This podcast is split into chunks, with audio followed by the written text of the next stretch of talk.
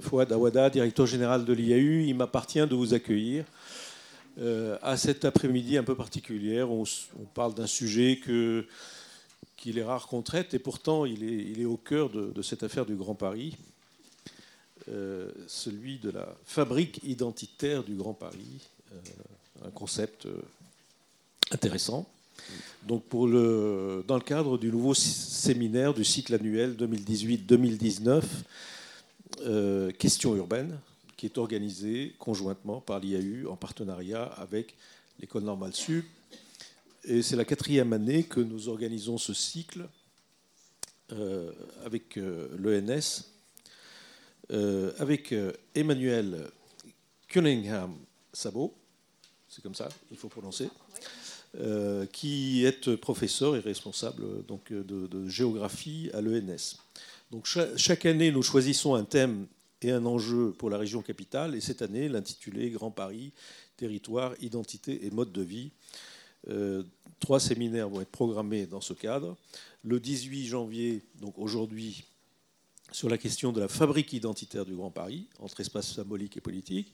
Le 29 mars, donc vous pouvez également noter cette date, euh, sur la trame urbaine, paysage, structuration spatiale du Grand Paris, et le 24 mai sur vivre au quotidien dans le Grand Paris, quelle qualité de vie. Donc cet après-midi, le sujet va être celui de la fabrique identitaire euh, du Grand Paris. Euh, une observation personnelle, le Grand Paris, quand ça a été lancé, certains y voyaient une marque, d'abord, pour l'attractivité internationale de l'île de France, euh, beaucoup plus, compréhensible, Grand Paris, euh, et ça recouvrait euh, quelque chose de nouveau. Et puis, c'était également un projet, un projet d'adaptation de cette région capitale à, aux enjeux nouveaux. D'ailleurs, le, secrétaire d'État, à l'époque, s'appelait secrétaire d'État pour la région capitale. Et l'adjoint au maire de Paris, Pierre Mansat, que je salue, à l'époque, était là pour le dialogue entre Paris et les collectivités euh, alentours. Il n'était pas encore question de, de, Grand Paris institutionnel ou autre chose, c'était un projet euh, métropolitain. Et donc c'était une marque, c'était euh, un territoire aussi. Alors c'est là que la chose devient très compliquée, territoire. Est-ce que c'est un territoire? Est-ce que grand parisien, etc. Enfin, je pense que tout à l'heure, Léo Fauconnet va nous parler de, choses étrangères, d'exemples étrangers. Il me semble qu'à Pékin, il n'y a pas le grand Pékin. Pékin s'étend et Pékin devient plus grand à chaque fois. Et Moscou, je crois que c'est pareil. Et puis, euh, y a Buenos Aires ou ailleurs, on ne parle pas de grands Buenos Ou, euh, donc il y, a, quand même un, truc. J'espère qu'on aura un professeur de sémantique pour euh, nous expliquer la différence entre marque, identité, appellation d'un territoire, ainsi de suite. Donc, euh, mais surtout, la, question, c'est comment est-ce que les habitants vont s'approprier euh, cette notion du Grand Paris Est-ce qu'ils vont se sentir grands parisiens ou est-ce qu'ils vont se sentir un peu plus parisiens? J'aime bien le large Paris parce que ça, ça, au moins, on comprend que le métro va s'étendre jusqu'à un certain point, il y aura de la densité jusqu'à un certain point, on va vivre à la parisienne un peu plus qu'à euh, une autre manière. Ça, l'élargissement en identité, c'est vrai qu'un Parisien aura moins de scrupules à franchir le périph' quand, quand l'autre côté ressemble, il y a le Vélib, l'autolib, ainsi de suite. Donc, euh, quels sont les lieux emblématiques qui peuvent incarner ce Grand Paris? Euh, Comment euh, est-ce que donc, cette identité va se forger? Mais aussi comment est-ce que les acteurs, élus, journalistes et autres, contribuent eux-mêmes à fabriquer cette identité. Et j'ajouterai aussi combien de temps ça va prendre. Parce que dans cette région, je dirais, il y a une identité très très puissante qui est celle de Paris. D'ailleurs, euh, je rappelle que euh, même l'Île-de-France, avant de s'appeler Île-de-France, s'appelait la région de Paris ou la région parisienne. Le premier SDO, c'était le, SDORP. Et donc, euh, ensuite, sur quelle, toute cette recherche, toute cette réflexion doit nous conduire à voir c'est surtout une réflexion exploratoire qui doit nous conduire à définir des pistes d'action pour comment aller plus loin dans la définition de, de méthodes et de recherches qui permettent d'aller plus loin sur cette question identitaire. Mais soyez assurés que les travaux que vous allez entamer aujourd'hui, et notamment les, élèves de l'ENS, va nous permettre, nous, IAU, euh, de, de, nous inspirer pour nos programmes euh, de travail de 2020 et les années suivantes. Donc bon courage pour aborder ce sujet extrêmement euh, flou pour le moment, mais tellement porteur. Merci. Merci Fouad Awada de, de, nous permettre l'accueil dans ces murs de ce séminaire, puisque aujourd'hui l'amphi de l'ENS euh, n'était pas disponible. Donc euh, pour, euh, pour l'ENS, cette collaboration avec l'IAU, elle est absolument essentielle. Parce qu'à mon arrivée à l'ENS, donc il n'y avait pas de pôle aménagement au sein du département de géographie, et donc je me suis attachée à construire donc ce, départ, ce pôle aménagement, et je dois dire que un des piliers de la construction de ce pôle aménagement eh repose sur ce partenariat avec euh, l'IAU. Euh, en effet, quand euh, j'ai été recrutée donc, pour construire ce pôle aménagement, je n'ai jamais imaginé, comme parfois c'est l'image que donne de l'ENS, hein, des chercheurs qui parlent aux chercheurs, eh bien, pour moi, je n'imaginais pas construire donc un pôle d'aménagement détaché du monde professionnel de l'aménagement. Et euh, je n'imaginais pas de faire de la recherche euh, en aménagement uniquement entre chercheurs euh, en aménagement. Donc pour moi, il est, essentiel en fait de lier le monde de la recherche et le monde professionnel. Et dans tous les programmes européens que je gère, dans les thèses de doctorat que je dirige, je toujours privilégie toujours les thèses de chiffres. Et dans toutes les manifestations que j'organise, il y en a une autre la semaine prochaine sur les territoires en décroissance, à l'ENS cette fois-ci, il y a des praticiens, des professionnels de l'aménagement, parce que pour moi, euh, c'est extrêmement important. Pour moi d'abord, les praticiens sont aussi des chercheurs. Et, c'est le cas donc euh, des praticiens euh, de l'IAU. Hein. Souvent, en fait, ils ont une formation solide, très solide en recherche. Et puis, les chercheurs ont besoin des praticiens pour ancrer leurs recherches. Hein. Et pour moi, les uns et les autres se nourrissent intellectuellement, et c'est ce que vous avez dit justement en conclusion. En fait, euh, le travail qu'on va faire aujourd'hui va nourrir en fait euh, la, la, recherche qui va continuer au sein de l'IAU. Donc on peut dire que ce pôle aménagement de l'ENS s'est construit vraiment en partenariat avec euh, l'IAU. Il s'est construit donc depuis quatre ans avec les directeurs successifs de l'IAU donc euh, Fouad, mais euh, d'autres avant. Et en fait, finalement, mon fil rouge, c'est Brigitte Guigou, qui a toujours été là, avec qui en fait nous avons construit ces séminaires. Et bien sûr, avec les étudiants de l'ENS, parce que c'est surtout pour les étudiants que je tiens aussi à ce lien avec l'IAU car, comme je vous le redis, pour moi, c'est très important qu'à travers ce partenariat, les étudiants comprennent qu'une recherche, eh elle se nourrit intellectuellement de plusieurs regards et euh, elle n'en est que plus riche et plus efficace euh, pour la société civile si elle est nourrie justement avec euh, ces regards différents. Alors, pour en revenir au, sujet qui nous réunit aujourd'hui, donc la fabrication, la fabrique, excusez-moi, identitaire du Grand Paris entre espace symbolique et politique, en préparant l'introduction de, ce séminaire, j'ai pensé à un, ouvrage que dirige Perrine Michon et auquel j'ai participé, euh, et qui, euh, donc, sur mes thématiques de recherche, donc pas en lien avec le, Grand Paris, et qui va sortir prochainement. Et ce, livre fait le constat que depuis quelque temps, on assiste à un recours fréquent à la notion de bien commun, de commun, de bien commun, aussi bien dans le champ scientifique euh, que dans le domaine de la société civile. Et euh, ce recours à cette notion de, commun, de bien commun, euh, se fait à la fois comme catégorie de pensée, mais aussi comme catégorie d'action.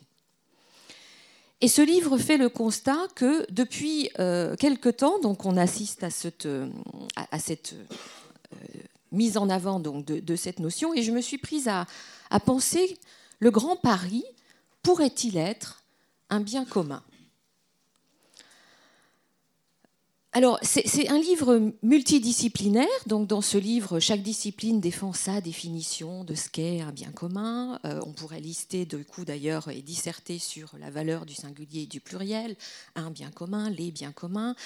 Et finalement, pour dépasser euh, ces définitions juridiques ou territoriales, euh, Perrine Michon en tire la conclusion en s'inspirant donc d'un entretien qu'elle a eu la chance d'avoir avec Philippe Descola, donc anthropologue, et euh, elle s'est inspirée de sa réflexion en disant finalement, l'importance, un bien commun, ce qui fait bien commun, c'est l'importance en fait de la relation qu'un collectif d'individus choisit d'instaurer, de tisser et de construire avec une ressource, un lieu, une réalité.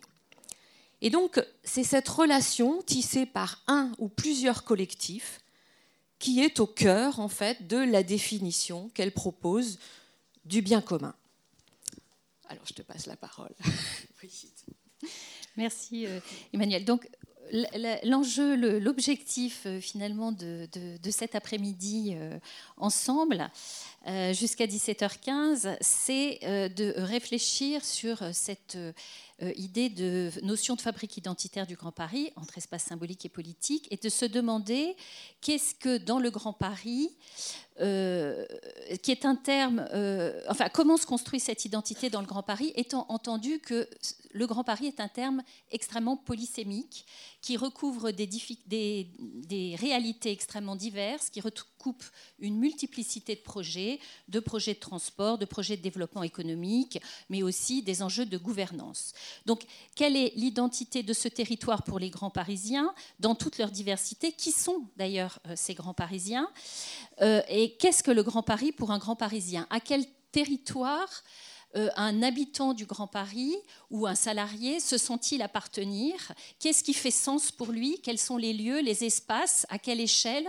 Qui euh, lui parlent, il a, euh, vis-à-vis duquel il a ce sentiment d'appartenance? Ce sont ces questions que nous allons aborder au cours de cet après-midi, étant entendu que on a, on a perçu cette forte prégnance, comme le disait Fouad, de l'identité parisienne qui est très ancienne, très lourde, qui pèse extrêmement forte, et puis d'un autre côté, euh, des images de la banlieue qui sont multiples, qui sont diverses. Donc, comment construire une identité dans ce euh, euh kaléidoscope, en quelque sorte? Sur quels éléments euh, cette identité peut-elle se construire? Comment peut-elle se distinguer des différentes identités existantes?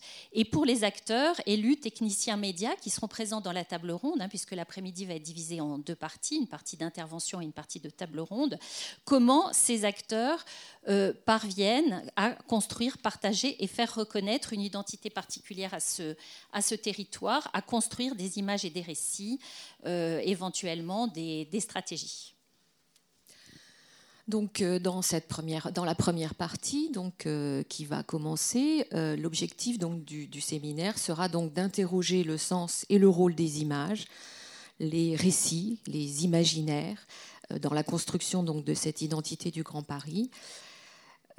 alors, je vais du coup présenter Charles-Édouard Houillet-Guibert qui donc euh, est euh, maître de conférence donc au département de gestion des entreprises et des administrations à Évreux, donc rattaché à l'université de Rouen, qui a fait une thèse donc en géographie euh, à propos de l'image de Rennes et qui est créateur de la revue euh, Marketing Territorial, RMT, qui est en ligne, euh, donc, euh, sur lequel vous pouvez aller vous connecter et lire des articles de chercheurs.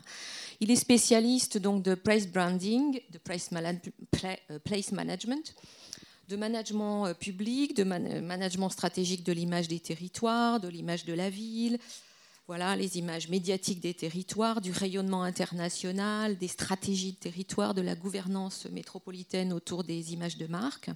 Et donc, il va nous parler de euh, le titre de son intervention et l'image des métropoles, quelle part pour les habitants. Charles-Édouard. Une vingtaine de minutes. Donc pour préciser le cadre de la première partie de l'après-midi, l'intervention de Charles-Édouard, une vingtaine de minutes. Ensuite, il y aura une intervention de Léo Fauconnet, euh, qui est le directeur de la mission euh, gouvernance à l'IAU, d'une vingtaine de minutes. Un échange avec vous et une petite intervention des élèves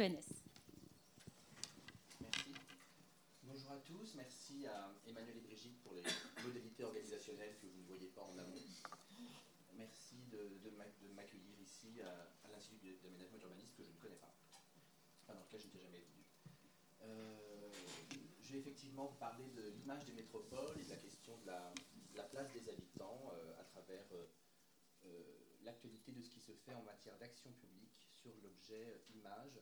L'image qui est un objet particulier puisque c'est une compétence publique qui n'est pas réelle, qui n'est pas circonscrite.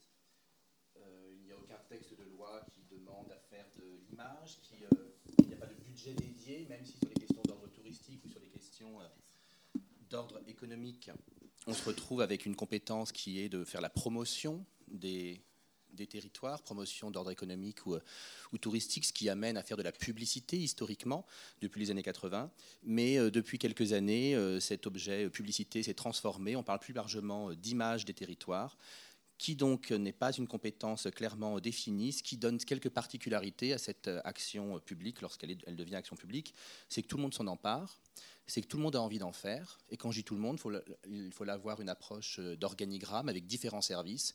Et chaque entité, dans une collectivité euh, publique, a envie d'avoir sa part et de faire lui-même une approche d'image. Sous le prétexte du ciblage, nous sommes un département d'économie, donc on va cibler les acteurs économiques. Nous sommes un département touristique, donc on va s'intéresser aux touristes. Et chacun se légitime dans sa volonté d'investir du temps, de l'énergie, euh, des collaborations sur les questions d'image pour produire de l'image euh, auprès de, profils de population. Dans ces différentes euh, manières de faire, on peut interroger la question, enfin la place des habitants, ce qui m'amène à proposer une articulation en trois temps. Des éléments théoriques parce que je suis universitaire, donc c'est la fonction qui m'est attribuée aujourd'hui. Je vais vous montrer quelques schémas pour appréhender la production de l'image spécifiquement liée aux métropoles. Euh, à travers un schéma qu'on appelle les pires, à, travers la, mise en avant de trois vecteurs qui produisent l'image d'une métropole, où on va pouvoir constater la faible place finalement accordée à tout ce dont je viens de vous parler, qui sont des politiques publiques de communication qui sont très faibles en matière d'effets, mais pour autant, je le répète, tout le monde a envie d'en faire. Et puis, euh, trois piliers d'image euh, qui tendent vers ce qu'on peut appeler la métropolité. On parle beaucoup de la métropolisation en aménagement et géographie. On peut aussi parler de la métropolité, qui est la même quête des faits, mais de, surtout le champ d'ordre symbolique. La métropolité, comme l'urbanité, c'est la fabrication d'ordre symbolique d'une dimension métropolitaine, d'une dimension internationale, d'une dimension plus grosse que les autres, meilleure que les autres, dans une logique de compétitivité ce qui nous amènera à problématiser euh, la question de l'appropriation de l'espace pour les habitants, usagers, citoyens. Euh, comment est-ce qu'on fait euh, alors qu'actuellement les choix d'action publique portent plutôt sur les élites sociales? Toutes les questions d'image portent sur les élites sociales, ce que vous êtes ici dans cette salle, puisque je ne crois pas qu'on soit sur une véritable représentation de la société civile ici. Et puis pour la dernière partie, on s'intéressera à des illustrations. Je ne crois pas qu'elles soient particulièrement pertinentes, mais c'est celles que j'ai choisi de mettre ici. Des vecteurs d'appropriation pour les habitants je dis cela parce que c'est le défrichage actuel. On parle de placemaking comme nouvelle manière de procéder à l'échelle des quartiers pour impliquer les habitants sur des questions qui, leur, les, incombent. Euh, je vais donner ici quelques exemples à travers le totem urbain ou la revitalisation urbaine, mais comme on est dans une logique prospective, je ne vais pas vous parler de, grands projets qui ont été mis en place sur lesquels Paris pourrait s'inspirer en termes de benchmarking. On est plutôt sur des pistes de prospective. Donc dans ce premier temps, quelques éléments euh, théoriques. Ici, vous pouvez retrouver un schéma pour comprendre ce qu'est l'image, ce fameux mot image. Le titre porte sur la fabrique identitaire. J'ai le réflexe, en tant que chercheur, d'éviter ce terme. Je ne suis pas sociologue sur la question de l'identité des territoires. On pourrait passer quelques jours sur l'identité des territoires. Je ne crois pas qu'on arriverait à un accord, ce qui n'est pas du tout grave. On peut accepter d'être dans des juxtapositions d'idées sur l'idée d'identité des territoires, mais ça m'a amené à éviter ce terme et à plutôt m'intéresser à quatre autres termes qui forment le sigle PIRS la perception, l'image, les représentations et les symboles afin de situer ce qu'est l'image des territoires. Vous avez là un schéma en deux axes, un axe plutôt quantitatif et un axe plutôt euh, qualitatif. On retrouve les, significations accordées à l'espace. Hein. L'espace n'existe pas en soi, on va, l'imaginer ici en tant que production sociale de la réalité. Et cet espace, euh, on peut le signifier soit de manière très complexe, voire complet, ce qui est assez difficile à mettre en mots, soit de manière simplifiée. Ça, c'est pour la dimension euh, quantitative. Et pour la dimension qualitative, ces différentes significations de l'espace peuvent être soit floues, dans tout l'univers des représentations sociales ou de la perception, soit avec une quête de clarté, pour mettre tout le monde en accord, pour, euh, pour rassembler dans une logique fédérative, où on va mettre en place des symboles, des monuments identitaires, des logos, des, des slogans qui parlent, Big Apple pour New York par exemple, et dans lequel on retrouve également l'image, l'image ayant cette particularité de tendre vers de la clarté des propos, en mettant tout le monde en accord, tout en conservant une part de complétude, une forme de complexité importante, euh, qui est difficile à mettre en place, mais qui situe ici euh, l'objet image par rapport aux, autres termes. Et quand je clique, voilà, c'est bon. Cette image, on va on va s'y intéresser en tant que production on va donc avoir un, émetteur, un récepteur. L'image, c'est celle du territoire, alors par exemple celle du Grand Paris.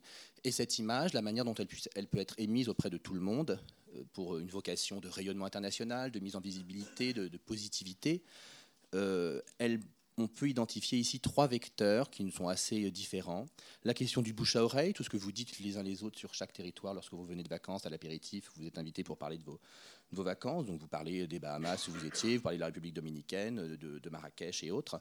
Et donc les, images circulent, c'était bien, c'était pas bien, c'était super, on a adoré, il faisait beau, c'est un temps qui va pas. Chacun dit ce qu'il veut, c'est un, objet, le bouche à oreille, euh, difficile à étudier, qui n'est pas maîtrisable, bien évidemment, qui est difficilement mesurable, même si depuis peu, c'est pour ça qu'il y a un thème transverse qui est l'Internet, l'Internet a remis en cause ces trois vecteurs dans la manière de les étudier, grâce à une forme de traçabilité qu'on retrouve sur des outils euh, des réseaux sociaux numériques. On peut avoir aujourd'hui une capitalisation d'informations sur ce bouche à oreille et le mesurer. Les premières études sont de 2011 en recherche, c'est donc assez récent. Donc pour la première fois, le bouche à oreille est mesurable, mais ça reste tout de même délicat. Plus largement, on peut s'intéresser aux médias de masse, toutes les, cinq médias de masse, plus l'Internet qui serait le sixième, euh, qui euh, diffusent de l'information sur les territoires, sur les villes. Le cinéma diffuse des images sur Paris, l'actualité, etc. Euh, la presse, on, on, va reprendre les cinq médias de masse classiques. là aussi, c'est assez délicat de mesurer parce qu'on est obligé de prendre toujours un petit morceau. On va toujours mesurer qu'est-ce qui se dit sur Paris dans Le Monde, Le Figaro, ou dans la Pravda, ou dans le, dans le New York Times, mais on doit prendre que quelques morceaux sur une temporalité. On n'a pas la capacité, bien évidemment, à savoir ce que disent tous les médias sur l'ensemble de, enfin, sur, une période très longue et, sur l'ensemble de ce qui est produit euh, en, diverses langues. Même si là encore, l'Internet, avec les logiques de mots-clés, permet d'étoffer l'ampleur de ce qui est étudié et de ce qui est dit sur des territoires. Et puis troisièmement, un vecteur qui est celui qui nous intéresse un peu plus, je pense, dans le cadre de l'IAU, c'est ce que peuvent faire les acteurs publics. Donc ce sont les politiques publiques de promotion, de communication, de mise en valeur, donc on parlait de valorisation des territoires, qui ont la particularité par rapport aux deux autres d'être uniquement positives, c'est l'objectif. Dans les deux autres cas, on dit ce qu'on veut sur le territoire. On peut aussi avoir des médiatisations négatives, on peut avoir des bouches à oreilles négatives. Les politiques de communication sont là pour euh, uniquement être euh, positifs, mais qui pour autant sont peu diffus, sont critiqués par, principe, donc il y a une faible crédibilité. Et euh, l'idée à retenir, c'est que finalement, ces politiques de communication ont très peu d'effets. Alors c'est difficile de comparer les trois, mais du si peu qu'on peut faire, il y a une vraie capacité des médias de masse, il y a de plus en plus une capacité du bouche à oreille, de toute façon on ne sait pas le mesurer, mais dans les faits, aucune action de communication dans le monde même des, plus grandes envergures comme les Jeux olympiques, ne peuvent euh, transformer l'image de manière durable, pérenne, euh, définitive. Ce, n'est pas le cas. C'est assez difficile, à travers ces différentes actions, de, modifier cet objet-image qui suit une trajectoire beaucoup plus longue temporellement, euh, qui, qui, est difficile à appréhender. Mais pour autant, je le répète, tout le monde s'y intéresse. Alors s'y intéresse de quelle manière? Voici ici un schéma un peu lourd où on peut le lire de haut en bas. Cette fameuse identité des territoires, c'est l'objectif à long terme, mais je ne sais pas trop quoi faire avec ce mot, donc je le mets ici. Mais on s'intéressera au sense of place en géographie, c'est-à-dire l'esprit des lieux, qu'est-ce qu'il y a de particulier, sur un espace, sur un territoire, en matière d'attachement, en matière de territorialité, c'est-à-dire le lien, puisque Emmanuel parlait de la relation pour le, bien commun. Euh, on est bien dans la question d'image du territoire, entre, à propos du lien entre l'espace et soi-même, on parlera de territorialité. Euh, où on, dit, les géographes disent qu'on se géographie au monde. Euh, et cela passe notamment en matière d'action, de, volonté, par l'image des territoires qui vise, et ça c'est déterminé depuis très peu de temps, ça fait un peu plus d'un lustre, mais pas encore une décennie, différentes formes d'attractivité. Le terme attractivité est récent, est utilisé désormais de manière très large. récupérer dans les noms, dans les titres des services des différentes entités publiques, récupérer dans les objectifs stratégiques, et on y attribue un qualificatif, ça arrange tout le monde, où là encore on découpe de nouveau par du ciblage. Et vous avez ici les différentes formes d'attractivité qui peuvent être formulées, attractivité des individus, attractivité des flux, attractivité euh, diverses, intangibles ou, euh, ou financiers, enfin, il y a plein de pistes possibles. Et pour justifier, enfin, dans une logique de, de plus accepter aujourd'hui de rendre le territoire attractif, à une époque où les flux ont, ont explosé, hein, le terme compétitivité prend moins de place et c'est celui de l'attractivité qui, qui, remonte, mais la différence entre les deux, c'est juste la mise en avant des flux.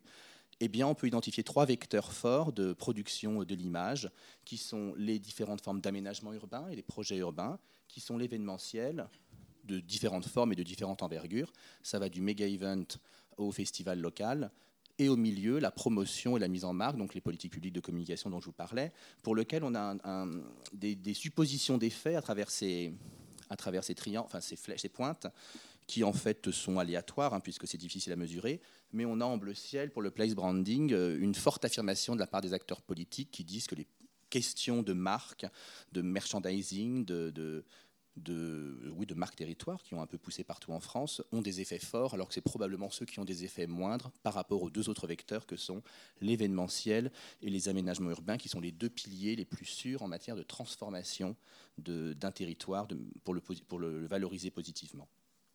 Ce qu'on retrouve ici avec ces, ces, exemples divers, et on pourra en trouver plein, en termes de flagship, en termes d'événements phares, euh, d'attachement de noms de festivals liés à des villes, comme à Budapest par exemple, ou en matière de projets urbains, comme à Copenhague, avec cette piste cyclable qui euh, remodélise la ville et la modernise euh, en matière de visibilité. Et puis un petit peu de France quand même avec Rouen, d'où je viens, et son aréna, euh, parce qu'on est sur un flagship sportif, ce qui n'y en a pas tant que ça, et puis la fête des Lumières de Lyon. Cela nous amène à questionner, dans ces différentes actions, la place de l'habitant, qui finalement n'est pas très forte, puisque tout ce dont je viens de vous parler concerne surtout les élites sociales. La particularité de ces trois vecteurs, les projets urbains et les aménagements, le marketing territorial à travers la marque, ou bien les méga events, c'est qu'ils ont tous une capacité de mobilisation d'embarquer les gens, de les faire réagir. Alors soit de manière négative, hein, le phénomène NIMBY qu'on connaît, sur les questions d'aménagement, ce qui a empêché l'aéroport de Nantes d'être mis en place, en matière de régénération urbaine, en matière de, de visibilité et de modernité, le projet urbain est favorable et ça peut mobiliser, mobiliser différentes parties prenantes. Pour les méga events, il y a également plusieurs étapes. Vous avez ici les deux logos des, JO de, de, Turin. On a la mobilisation avant l'événement, avant enfin, pendant qu'on est candidat, une fois qu'on est candidat. Depuis quelques années, on a désormais des votes locaux ce qui fait d'ailleurs que les Jeux Olympiques sont refusés par tout le monde ces temps-ci et qu'ils ne savent plus trop comment ils vont faire. Donc on a une, place plus forte accordée à la population et on a différentes formes de labels pour des expositions universelles, pour des capitales euh, euh, européennes de la culture par exemple, Green Capital. Et il y a une floraison récente de labels, euh, capitale de la jeunesse, capitale de, je ne sais plus, j'ai fait la liste, il y a 7 ou 8 labels européens qui, de la francophonie, les jeux francophones, enfin il y a toute une liste actuelle avec cette volonté des villes qui vont tourner au fil des années, qui vont être choisies. On peut parfois mixer les deux. Ici à Marseille, on est à la fois sur 2013 euh, qui sert de catalyseur capitale euh, européenne de la culture pour avancer les projets comme le, projet Euroméditerranée, et puis le marketing territorial à travers des marques, à travers des événements d'envergure. Je ne peux pas vous parler de la Brest Touch, mais si vous avez une question, je vous expliquerai ce que c'est, c'est assez intéressant. Et notamment les objets des ambassadeurs qu'on va revoir dans un instant. Je vous disais, cette image des territoires, tout le monde a envie de la produire. On a selon les, configurations locales des situations différentes. Vous avez ici à peu près tous les acteurs classiques qui contribuent, qui recrutent du monde, des stagiaires d'ailleurs. C'est pas non plus, c'est-à-dire c'est pas non plus un objet euh, d'envergure, ce n'est pas stratégique.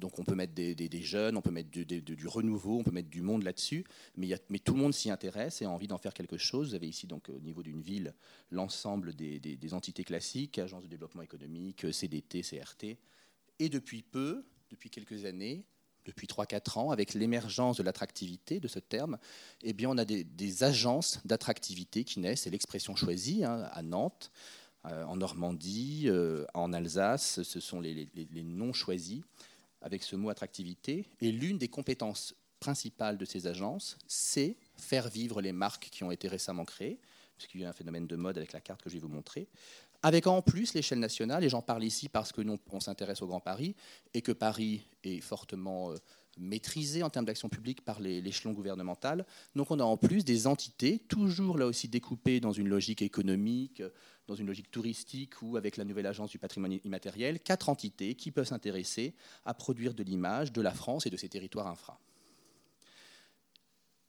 tous les territoires, à peu près, se sont intéressés. Ici, dans le cas de la réforme, des, on peut s'intéresser aux, 13 régions et puis aux, nouvelles métropoles, se sont intéressés à mettre en place des marques territoires. Ce ne sont pas des logos habituels, ce sont des démarches d'envergure qui vont mobiliser, qui prennent à peu près 18 à 24 mois et qui vont embarquer différentes formes de population, dont cette quête d'habitants qui en fait ne sont que des élites, mais dans l'absolu on a une quête d'impliquer tout le monde, dont les étudiants par exemple. Et vous avez ici alors les, différentes régions qui s'y sont mises, les différentes villes. Vous avez les dates de lancement de ces marques. Donc la première, c'est en 2011. Enfin non, il y a euh, Lyon en 2007, qui a démarré bien en amont, qui est la marque la plus connue. Et puis en 2011, la Bretagne et toutes les autres marques qui ont suivi, dont celle Paris Région, qui a une couleur différente parce que ce qui est intéressant sur cette marque, en fait en rouge vous avez les, régions et en jaune vous avez les métropoles, mais pour Paris, on est sur une officiellement une marque portée par l'Île-de-France qui fait le choix définitif de s'appeler Paris Région. Donc il choisit un territoire infra pour euh, communiquer, ce qu'on peut comprendre, hein, c'était plus intéressant que de prendre Saint-Ouen, pour communiquer sur le plan international et montrer ce qu'est ce territoire vaste euh, avec l'ère métropolitaine euh, qui va avec. Donc on est sur un format particulier dont je ne pense vous ne savez pas grand-chose de Paris Région et qui, depuis son lancement en 2013, a certainement dû décliner, n'a pas dû faire grand-chose. Donc ça interroge. Hein. Ces actions ont mobilisé du monde, ont été lancées, et très vite elles périclitent. Et très peu d'entre elles, on en a sélectionné avec des collègues, après une étude assez poussée, quelques-unes ici. Seules quelques-unes parviennent à se pérenniser, et elles sont peut-être vouées à mourir puisqu'en fait, ce qu'on peut identifier en matière d'action publique, deux phases. Le lancement de cette marque, qui dure plusieurs mois, qui a finalement des objectifs intra-managérial, mobiliser les acteurs, impliquer tout le monde, faire de la démocratie participative, faire euh, des, petits post-it, des schémas, on implique les gens, on trouve des idées, on accouche avec des petites souris, puisque l'île Solutions, Limousin, Oser la différence ou Auvergne Nouveau Monde ne va pas changer la situation. Mais ce n'est pas l'objectif. L'objectif n'est pas la différenciation du territoire, ce qui est l'objectif de toute démarche de marketing territorial normalement sur le plan théorique.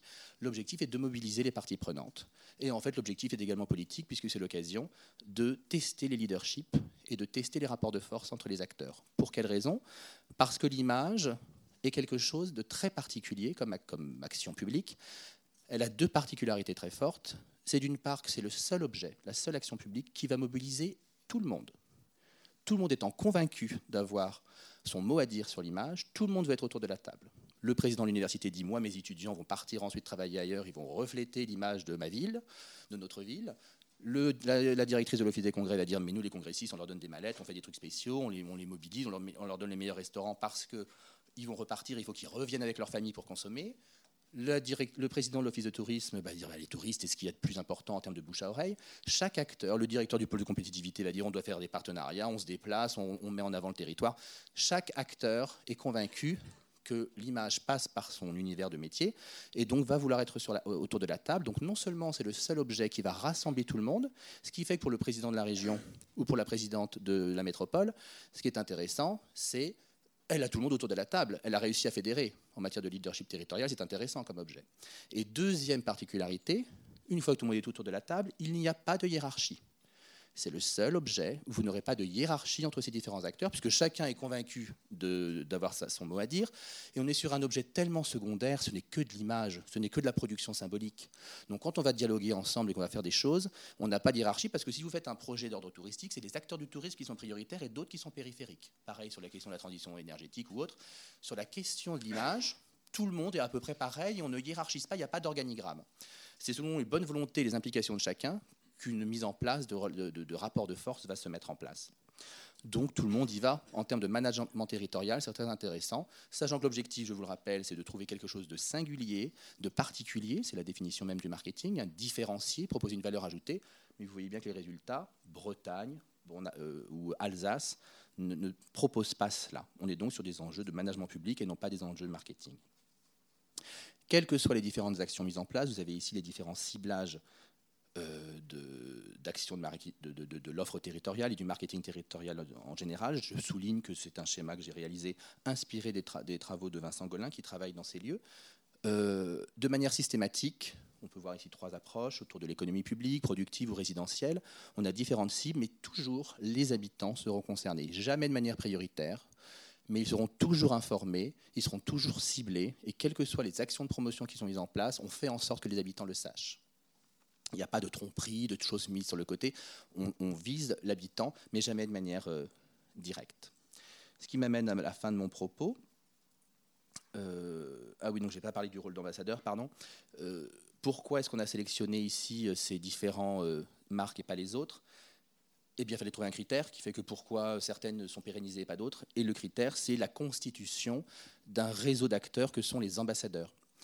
C'est-à-dire que ces différentes marques on servi à mobiliser, on conserve ces personnes, on essaie d'animer, on essaie de trouver des pistes pour les, impliquer, pour qu'ils soient ambassadeurs de leur territoire, c'est-à-dire qu'ils décident de parler positivement, ça va de la signature de mail où on met Only Lyon, à différentes actions de mobilisation d'événementiels clés ou de partenariat avec l'extérieur pour euh, offrir de la valeur ajoutée au territoire. Et on a jusqu'à 25 000 euh, ambassadeurs à Lyon, quelques dizaines de milliers en Alsace. On est sur 700 partenaires en Bretagne parce que là, on est uniquement sur des acteurs euh, personnes morales, il n'y a pas de personnes physiques. Donc il y a plein de configurations différentes des ambassadeurs, il n'y a pas de modèle type, mais l'idée c'est d'embarquer les gens, de les fédérer et qu'il y ait un attachement au territoire pour qu'ils soient vecteurs positifs euh, de la marque. Et finalement, les marques qui n'ont pas mis en place d'ambassadeurs sont mortes, elles se sont arrêtées, alors jamais de manière officielle, il n'y a pas d'acte de décès, c'est que d'un coup plus personne n'en parle et puis si on pose la question, on est dans l'évitement. Donc c'est assez compliqué pour les chercheurs de savoir est-ce que votre marque est vue ou pas, parce que quand elle est née, tout le monde le dit, c'est dans la presse, et puis quand ça périclite, comme de nombreuses actions publiques de mobilisation, c'est à nous, au bout d'un moment, de dire bon, on interprète, hein, ça marche ou ça marche pas, et on dit que, c'est mort. Donc ici, vous avez les, quelques survivantes qui vont probablement mourir euh, pour une part d'entre elles, et peut-être que certaines, le modèle de Lyon est beaucoup plus dynamique, impliqué, il fonctionne assez bien, et surtout, alors pourquoi est-ce qu'il fonctionne? Parce que l'objectif, c'était aussi de mettre de l'argent privé dans ces différents projets. Seulement le modèle lyonnais parvient à le faire.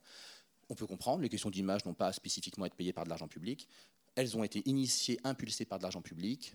Dans certaines circonstances, le privé peut contribuer. C'est pour ça que les agences d'attractivité ont été mises en place, hein, puisque les conseils de décision sont majoritairement des acteurs privés.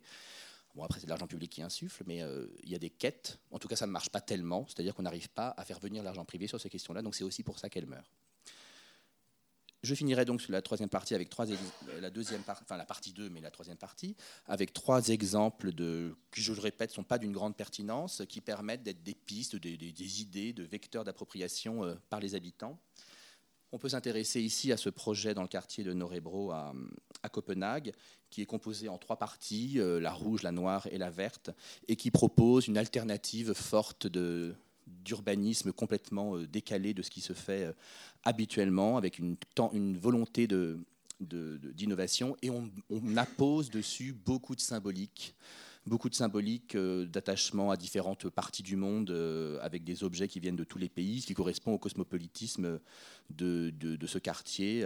donc sur une bande de 750 mètres, on a trois zones distinctes qu'on peut voir ici. La première, c'est la rouge, on l'appelle le carré rouge. Donc il est recouvert de caoutchouc, ce qui ne euh, va pas blesser les enfants. Et puis, enfin, et de diverses couleurs dégradées de, rouge, où on accueille différentes formes de, de, pratiques urbaines euh, avec euh, les skateurs, on a des rings de boxe thaïlandais, on a des balançoires qui viennent d'Irak, on a des jeux pour enfants, on a des bancs du Brésil.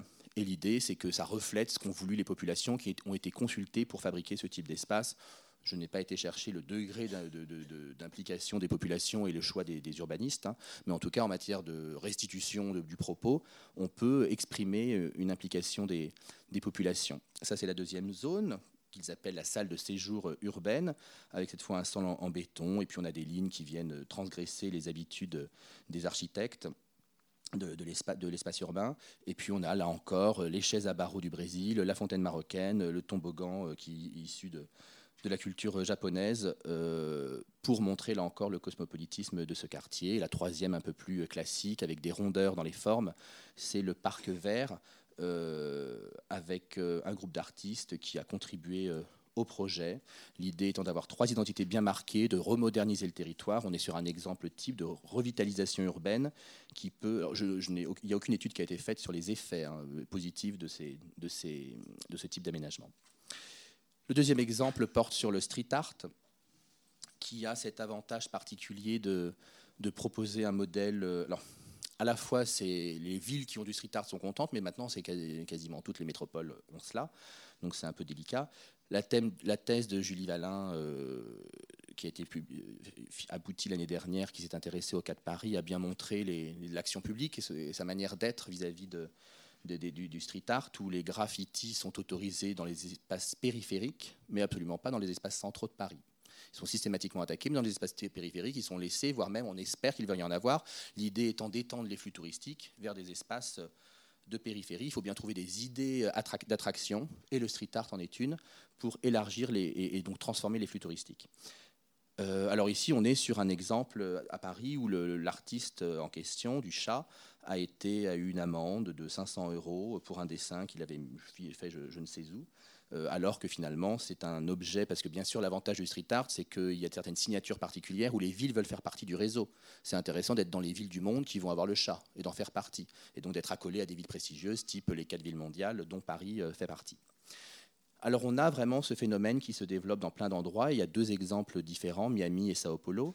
Ici c'est le quartier de Wynwood. J'ai pris les deux exemples parce qu'ils sont très, très opposés Winwood, c'est une démarche euh, d'un homme riche, je ne sais plus qui, qui euh, va chercher 21 artistes de référence mondiale qui vont graffer un quartier de bâtiments euh, d'activité économique à l'américaine, dans Miami, un aménagement américain, donc des rues perpendiculaires avec des blocs, mais uniquement d'activité de, commerciale ou d'anciennes usines, je ne sais plus. Et donc ces 21 artistes vont couvrir l'espace, ce quartier, qui depuis va être pris. Alors chaque année, il change en plus, puisqu'il y a cette nouvelle compétition qui se met en place. Enfin, compétition, euh, oui, euh, il n'y a pas de prix, mais euh, tout le monde le fait, puis on sait très bien que le, plus beau il va, être, va, être, va être en bouche à oreille là aussi. Et c'est devenu un musée à ciel ouvert. À Miami, dans un espace économique. À l'opposé, le Beco de Batman à Sao Paulo est un endroit à la fois de fort flux touristique, mais difficile à trouver, euh, quand vous êtes une rue et demie avant, vous savez pas que ça vous dit non, je suis pas au bon endroit, je suis perdu, mais en fait vous y arrivez de manière abrupte. Et on est sur quelques rues, des, espaces très resserrés par rapport à Miami où c'est très vaste avec des voitures qui passent partout.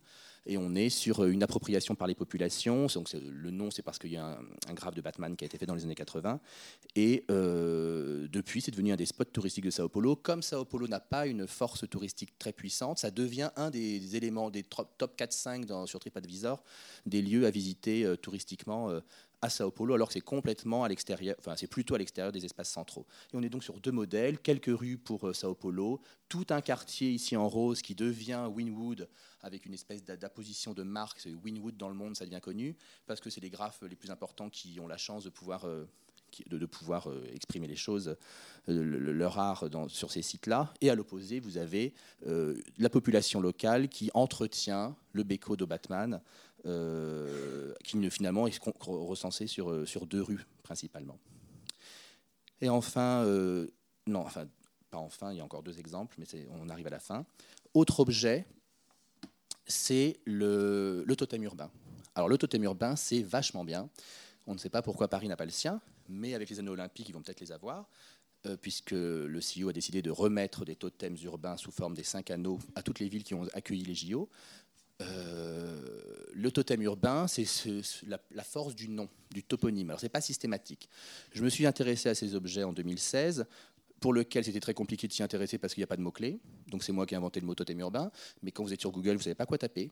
Lettres géantes, c'est compliqué. Euh, giant letters, un petit peu. Alors, vous cherchez, puis vous dites, mais où est-ce qu'elles sont? Il n'y a pas de fichier qui recense. Donc, c'est à peu près aléatoire. Et quand je me suis retrouvé à à Rio devant le totem qui ne portait pas le nom de Rio, mais qui portait le nom de Ciudad Maravillosa, euh, juste avant les Jeux Olympiques. Je me suis dit là, il faut faire quelque chose, il y a un truc à traiter.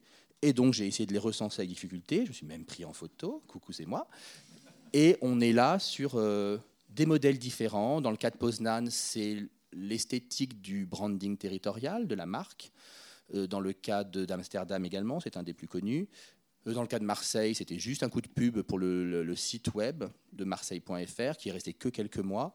Euh, dans le cas de Toronto, on est sur, dans une partie des, des cas, Je vais vous le raconter après. Juste l'exemple de Dallas pour l'implication des habitants. Dallas joue sur le thème big parce que les slogans de la communication territoriale, c'est live, live, large et things big. Et puis en 2012, on, retourne, on rejoue sur ce mot big qui est finalement un mot très identifié localement pour incarner la ville. Et donc ce big, il se déplace sous forme de totem urbain et le i doit être fait par les gens qui, sont pris en photo. Et on est donc là sur une appropriation forte des habitants qui veulent tous être pris en photo, avec bien sûr un développement de merchandising ici dans le cas de, de Dallas. Parce que pourquoi c'est fort? C'est parce que tout le monde prend en photo les totems urbains. À Amsterdam, il y a un aménagement qui a été mis en place pour qu'on puisse prendre les photos au bon endroit pour le selfie. Donc au-dessus d'un bassin d'eau, on a mis une espèce de plateforme plus ou moins, qui au fil des années va être un peu mieux aménagée, mais qui permet la, la prise euh, de photos. Et il n'est plus possible de les retirer, puisque dans le cas de Toronto, de Perth, ce sont des méga events qui ont... Euh, bon, ben, j'ai encore la diapo d'après. Ce sont des méga events qui ont qui ont permis l'arrivée de ces, totems. Alors pour Toronto, c'était les, les, Jeux olympiques panaméricains. Pour Perth, c'était l'arrivée de la reine d'Angleterre. Et pour Brisbane, c'était le G20. Donc on a créé ces lettres géantes à ce moment-là, qui étaient éphémères puisque c'était de l'événementiel. Et les populations ont refusé, les journaux locaux se sont emparés du sujet, il y a eu des votes et il a fallu les conserver. Car on voulait les garder, donc il a fallu repayer. Et là, on paye plusieurs centaines de milliers de dollars, mais ça ne gêne pas parce qu'il y a une vraie appropriation, il y a un affect qui se développe le marketing de l'affect. Et donc, il faut les garder, les conserver, et ça plaît aux populations. Les gens se prennent tous en photo, on les diffuse sur les réseaux sociaux, et vous avez de la pub gratuite, plus besoin d'avoir des budgets de communication, puisqu'on diffuse le Only Lyon, qui lui se déplace régulièrement au parc de la Tête d'Or, au musée des Confluences, sur la place Bellecour. Et lorsqu'il est au musée de la Confluence, 110 000 voitures passent devant, et on voit ce lion, on voit le Only Lyon avec le jeu de mots, et c'est de la pub gratuite, c'est plutôt intéressant. Et c'est les populations qui sont diffuseurs à travers l'Instagram. Dernier exemple ici, à travers le newborn de la ville de Pristina au Kosovo. On est là sur un autre exemple qui est plutôt national, mais finalement, euh, le Kosovo, c'est quelques millions d'habitants, c'est autant que Houston, qui est dans la liste, ou que Dallas. Et on est euh, sur euh, le newborn qui est proposé en 2008 pour l'anniversaire de, du pays qui devient indépendant.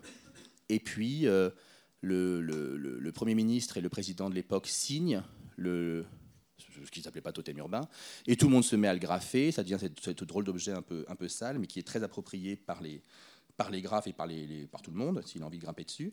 Ça, c'est la force. Hein. Tous les totems urbains, on ne peut pas grimper dessus, c'est l'erreur. L'idée, c'est de permettre de grimper dessus, de se les approprier, n'importe qui.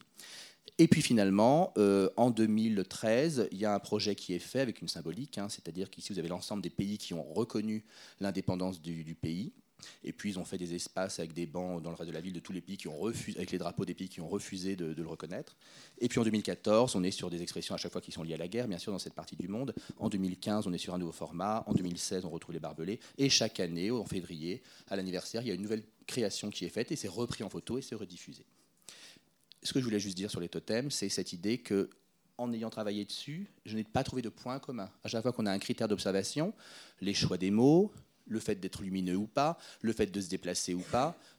Il euh, n'y a pas de, convergence. Un coup, il y a le nom de la ville, un coup, il n'y a pas. Il y a même une démarche privée à Houston, c'est dans le jardin de quelqu'un, mais tout le monde s'arrête pour le prendre en photo et le maire est venu inaugurer, alors c'est dans le jardin de quelqu'un, le I Love Houston, et, euh, que c'est au bord de la route, donc ça pose problème parce que les gens ralentissent sur l'autoroute, et donc il a fallu euh, trouver des solutions. Et il n'y a pas de point commun finalement sur ces totems, il y a encore là une configuration très large. Le dernier exemple, je vais aller plus vite, pardon, ça porte sur la dimension. Euh, alors c'est une comparaison entre les, fronts, de, donc c'est un exemple sur les aménagements urbains. C'est une comparaison entre Nantes et, Montréal, qui ne sont pas comparables en termes de, territoire. On a un espace beaucoup plus large avec Montréal, ils sont 1,8 million d'habitants et 3,5 millions dans l'aire urbaine, donc plus du double de Nantes. Et on est sur deux reconfigurations des fronts d'eau, euh, l'île de Nantes et puis le, vieux port à Montréal. Et il y a une forte volonté de la part des acteurs nantais de mettre en symbole les espaces autour de la reconversion industrielle et donc de l'héritage patrimonial de ce site qui était des, anciens chantiers navals. Les machines de l'île sont un vrai succès en termes de différenciation territoriale. C'est quelque chose d'assez atypique avec une singularité qui fonctionne bien, qui fait que les médias des pays les plus loin de, France viennent, prendre, viennent faire des reportages sur, ces, sur cet éléphant ou sur ce manège, et puis que la Chine reçoit son dragon, et puis que dernièrement, je ne sais plus quelle ville a reçu, je ne sais plus Le Havre. Le Havre, je devrais le savoir. Et, euh, et, on est donc sur un effort important en matière d'objets euh, patrimoniaux, en matière d'objets artistiques avec les anneaux de Buren. Les deux grues, il y a une grue qui a été volontairement choisie par l'action publique, par les acteurs publics, et l'autre grue qui a été une résistance des ouvriers qui ont voulu que l'autre grue soit représentée parce qu'elle était mieux. Finalement, ils ont gardé les deux parce qu'il y a eu des tensions avec les habitants. Donc là encore, il y a une appropriation. Et pour autant, euh, cet espace qui est vraiment très travaillé en matière symbolique, même s'ils ont refusé de mettre un flagship, se retrouve euh, relativement bien fréquenté, mais pas du tout autant qu'un autre espace équivalent, alors qui, a été, qui, est fait plus en amont, euh, puisqu'il a été fait en 1992 dans le cadre de l'anniversaire des 350 ans de Montréal. L'année dernière, c'était les 375 ans. Et cet espace euh, un peu plus vaste, mais à peu près équivalent à Montréal, lui n'a pas du tout de symbolique. Il est également sur du patrimoine industriel. Il y a également des efforts de design architecturaux, mais qui sont plus invisibles. Il y a un petit symbole qui est le, phare de l'ancien phare du port, mais ce qu'on peut juste souligner là-dessus, c'est que quels que soient les efforts mis en place sur le plan du marketing territorial, de la valorisation du territoire, on est ici sur un des espaces les plus fréquentés en Amérique du Nord, notamment pour la dimension historique, puisque venir à Montréal ou venir à Québec, c'est euh, venir voir l'histoire du, continent. Ce sont les, deux villes les plus euh, anciennes, avec Boston, les plus anciennes des Amériques. Donc les, les Américains vont voir le vieux port pour la dimension des 400 ans du site, alors qu'à Nantes, en périphérie finalement de, l'Europe, on est sur une fréquentation beaucoup plus difficile, qui en hiver est assez vide, alors qu'ici, il y a la fête des neiges et la fête du, carnaval en février. Il y a toute une logique d'animation qui fait que, même sans faire d'efforts de marketing territorial, on ne choisit pas la fréquentation et le succès des espaces et l'appropriation par les populations. Eh bien, merci Charles-Édouard euh, Houillet-Guibert.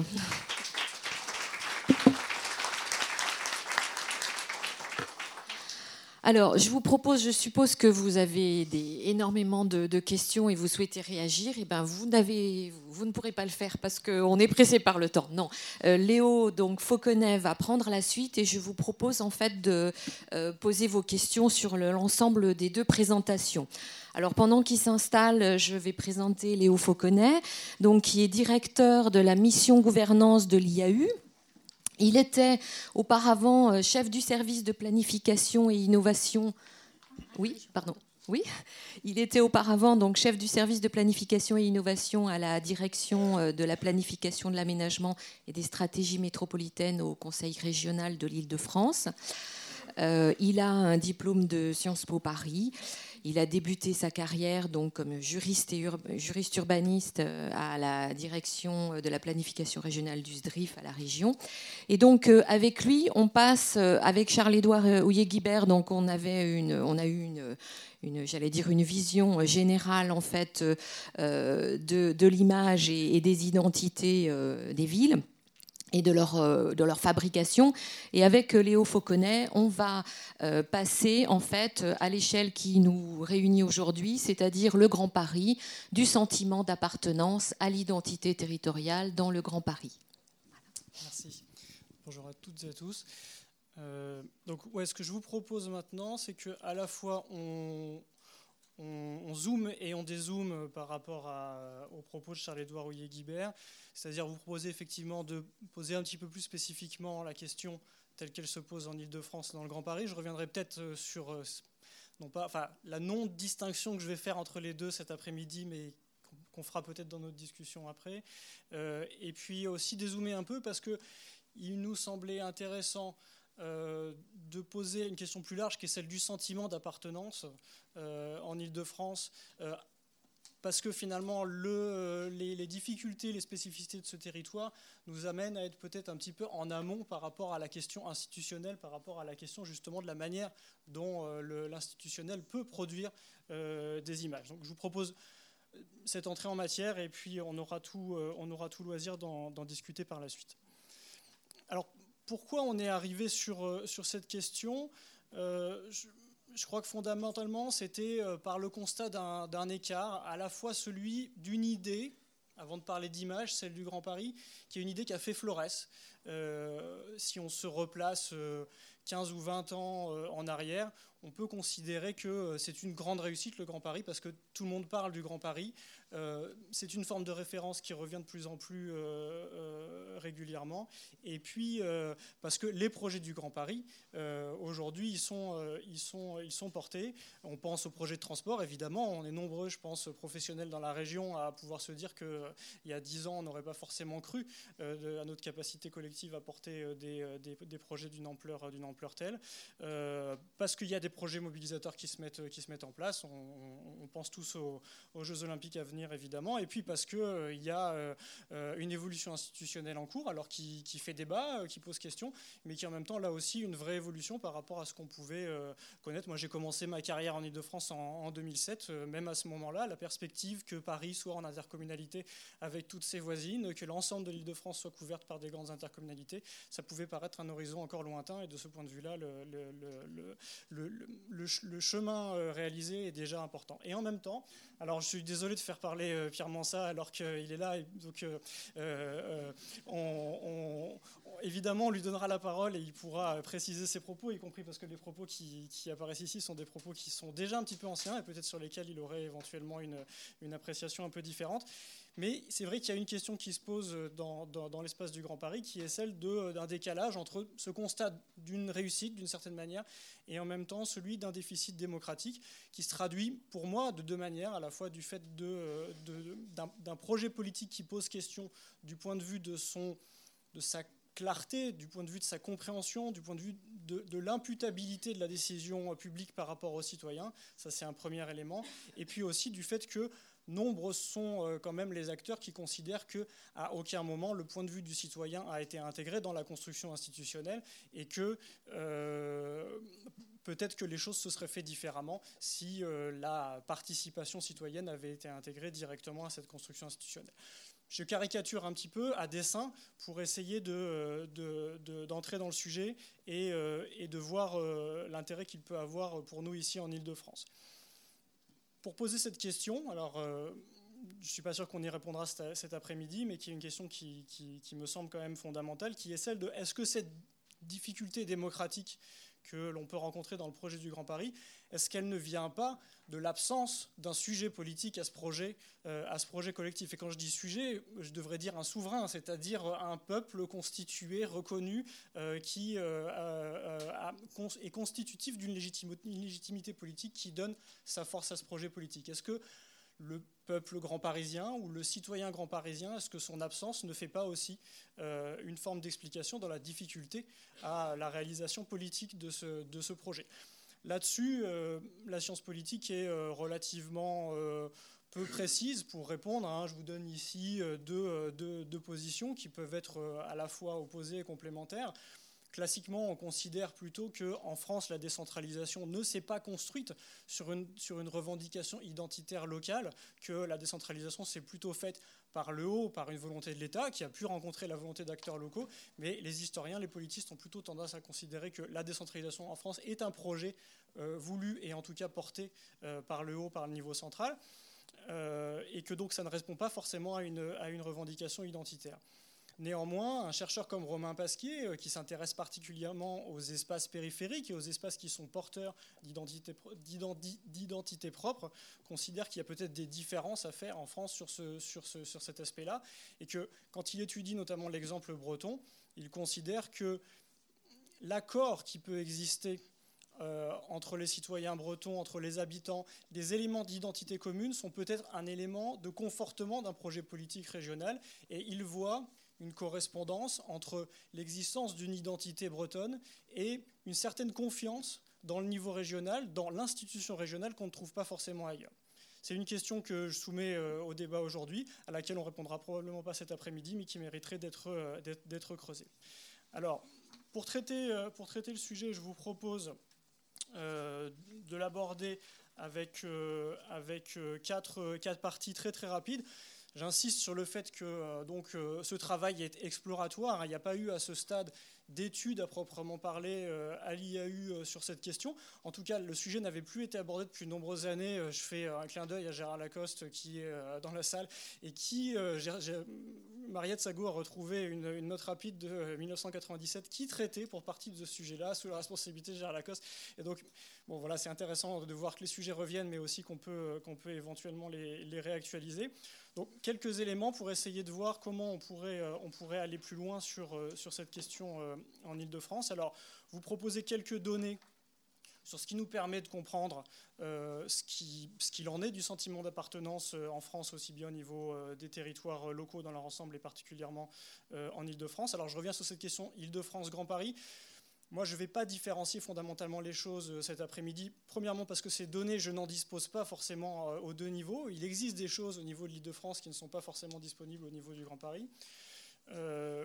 Deuxièmement, euh, parce qu'on parle de sentiment d'appartenance, et là, la frontière est peut-être encore plus floue entre ce qui constitue une réalité métropolitaine et une réalité euh, régionale. Et donc, je vous propose simplement à ce stade de réfléchir à partir de la porosité des territoires, ce qui nous permettra peut-être d'ailleurs de se dire qu'il y a des, euh, différences de, des différences qualitatives entre les, entre les deux espaces. Et puis parce que vraiment, du point de vue de la science politique, les deux objets sont équivalents. Euh, les politistes considèrent qu'il y a la gouvernance euh, locale, le niveau des villes, le niveau des quartiers, la gouvernance nationale, et puis entre les deux, ce que les politistes appellent le niveau méso, la gouvernance régionale, la gouvernance métropolitaine, c'est-à-dire ces niveaux, ces niveaux intermédiaires, et qui, qui concernent évidemment les deux niveaux en Ile-de-France, qu'on parle de Grand Paris ou, ou de région. On regardera rapidement ce qui euh, peuvent être les obstacles à l'existence d'un sentiment d'appartenance en Ile-de-France et dans le Grand Paris, les particularités de cet espace, au contraire, sur lesquelles on peut construire euh, un projet et un sentiment d'appartenance, et puis très très rapidement, euh, partager avec vous, pour ouvrir la table ronde, des, les éléments de ce qui aujourd'hui sont la fabrique identitaire dans le Grand Paris. Alors, ce qu'on pourrait dire pour commencer, c'est que le lien entre conscience d'une identité commune, existence d'une collectivité et légitimité politique, il est le monopole de l'État en France et peut-être même plus largement. Les historiens ont coutume de considérer que le concept même de nationalisme est une invention de la Révolution française qui substitue à la légitimité euh, du monarque absolu qui tient sa légitimité euh, euh, de, droit divin, qui substitue à ce monarque une légitimité collective qui appartient à la nation. C'est dire la place en France de cette idée de, du lien entre identité et projet politique au, niveau national, c'est dire aussi l'ancienneté de cette réalité-là, parce qu'évidemment, comme ici on, le, présente, cette construction de la nation, elle est relativement ancienne et ça a été un, projet de l'État en France bien avant, euh, bien avant le, projet républicain.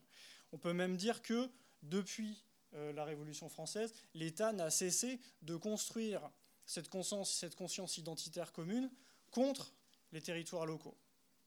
Et que dans le contexte d'un État centralisé comme l'État français, la capacité à penser une légitimité démocratique locale sur des identités propres à des territoires est particulièrement complexe.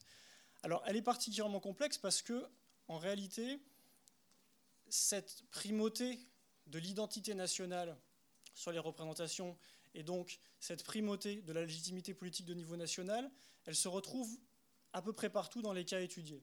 Je vous présente ici euh, un travail euh, qui est restitué euh, par Romain Pasquier dans son, dans son livre sur le pouvoir régional, mais qui est en fait l'addition d'un certain nombre de travaux en Europe sur, les identités locales. Ce que montre ce tableau, c'est que dans toutes les régions européennes, quelles qu'elles soient, les identités locales sont des identités cumulées avec les identités nationales. Même dans le cas de l'Écosse, où on trouve euh, un sentiment d'identité exclusivement régionale beaucoup plus fort qu'ailleurs, même là, il existe une conjonction très très importante qui euh, concerne jusqu'à euh, un tiers de la, de la, population, entre le sentiment d'avoir une identité qui est soit exclusivement nationale pour le coup, soit dans un cumul entre l'identité nationale et l'identité locale. En France, les choses se posent de manière encore plus claire. Euh, il n'existe quasiment pas, même on voit le cas de la Bretagne et le cas de l'Alsace. Alors, bon, je vous propose de laisser la Corse euh, un petit peu de, côté euh, dans, cette présentation-là. Mais en tout cas, dans le cas de, la Bretagne et de l'Alsace, il n'existe pas de conscience d'identité régionale exclusive. Vous avez déjà une majorité de citoyens qui considèrent que leur identité est à la fois euh, nationale et régionale. Et le cas de l'Île-de-France dans tout ça, pour essayer de descendre un petit peu à ce qui font les contraintes de notre cas euh, francilien, sont euh, la primauté de la conscience nationale sur la conscience locale, mais également, c'est un premier élément, tout de même l'existence de ce cumul d'identités nationales et régionales en Île-de-France. Si on zoome encore un petit peu les choses, il est intéressant de voir que les politistes peuvent poser les questions de différentes manières. Si on pose aux Français la question quel est le niveau auquel vous êtes le plus attaché, le niveau territorial auquel vous êtes le plus attaché, la même réponse sort toujours, c'est la commune. Ça, c'est une constante des études dans le temps et dans l'espace. Où qu'on aille en France, le niveau d'attachement le plus fort est la commune.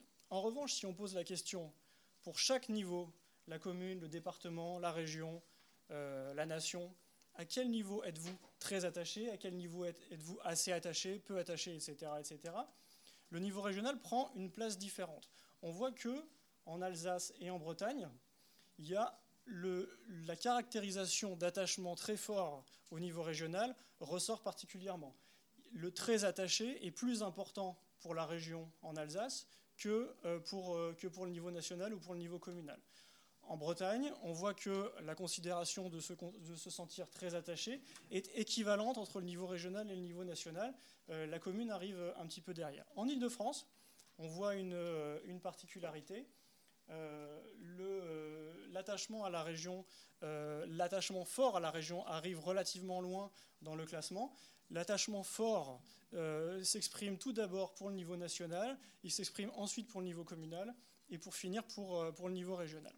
Donc, ce qui m'amène à poser la question, là aussi, de manière un peu caricaturale. On voit que ces, données ne sont, pas, euh, complètement euh, unilatérales dans leur interprétation, mais quand même de se poser cette question d'une spécificité de l'Île-de-France en matière d'attachement euh, local, de cette faiblesse de l'attachement régional, ou en tout cas de la conscience d'une appartenance à un ensemble plus grand, euh, la, priorité de l'appartenance à l'État et euh, à la nation et la priorité de l'appartenance au niveau local, et donc essayer de voir ce qui sont les éléments explicatifs de cette faiblesse de l'appartenance euh, régionale.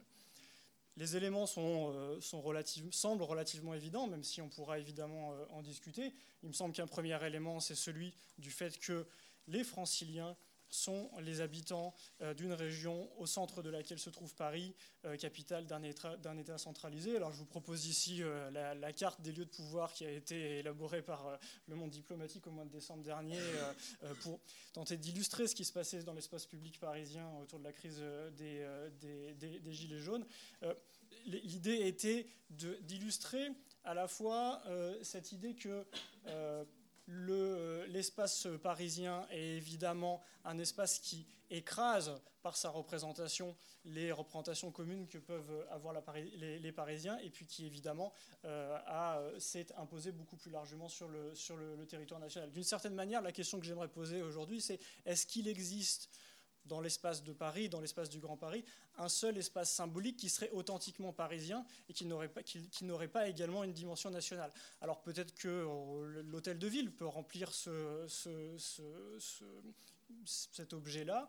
J'aurais envie de poser la question, dans ce cas-là, comment les Parisiens et les grands Parisiens eux-mêmes se les approprient? Peut-être, j'ai envie de le dire sous forme de boutade, euh, il serait intéressant que le, PSG gagne la Ligue des Champions pour savoir si euh, les grands Parisiens se réuniraient sur la place de l'Hôtel de Ville ou sur les Champs-Élysées. De ce point de vue-là, j'aurais plutôt tendance à, penser, à pencher pour la deuxième solution, peut-être parce qu'il y a plus de place aussi. Mais euh, euh, en, tout cas, on peut considérer que la symbolique de Paris, elle est à la fois écrasante et exclusive, ou en tout cas, elle a tendance à empêcher l'existence d'une symbolique exclusivement parisienne et, et grand parisienne.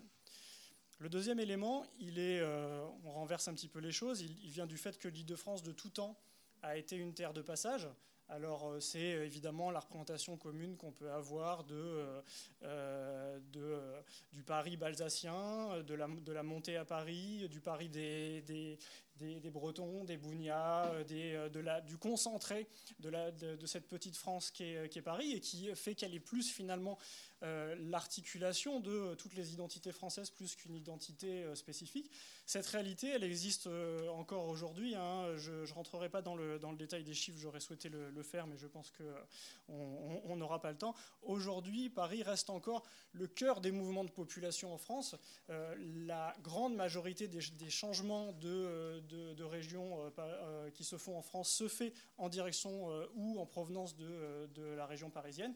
Et donc, cette centrifugeuse parisienne resterait une, réalité très très importante. Ça reste vrai aussi si l'on considère que Paris est le point de, rencontre du monde, comme toute grande métropole, et ce, qui, évidemment, ce qui évidemment est un facteur d'explication dans le fait que son identité propre ne, euh, ait euh, des euh, difficultés à s'affirmer. Alors néanmoins, un premier élément pour basculer sur la question des spécificités et des éléments qu'on peut imaginer en termes de construction d'appartenance en Ile-de-France. donc deux cartes qui montrent bien ce que je viens d'illustrer, à savoir que l'implantation dans les régions depuis plusieurs générations, l'Île-de-France est la région de France où l'implantation est la moins ancienne, où donc il y a le brassage le plus important. Quand on regarde du point de vue de la proportion d'habitants nés hors de la région résidant en Ile-de-France, là aussi, il y a une spécificité de l'Île-de-France, et puis également du pourtour méditerranéen, qui est également une, terre d'accueil importante. Mais il y a une autre spécificité de l'Île-de-France, qui est que même si l'Île-de-France est la région de France dans laquelle il y a de moins d'habitants qui sont nés dans cette région, c'est la seule région de France où la part des habitants nés dans la région se renforce.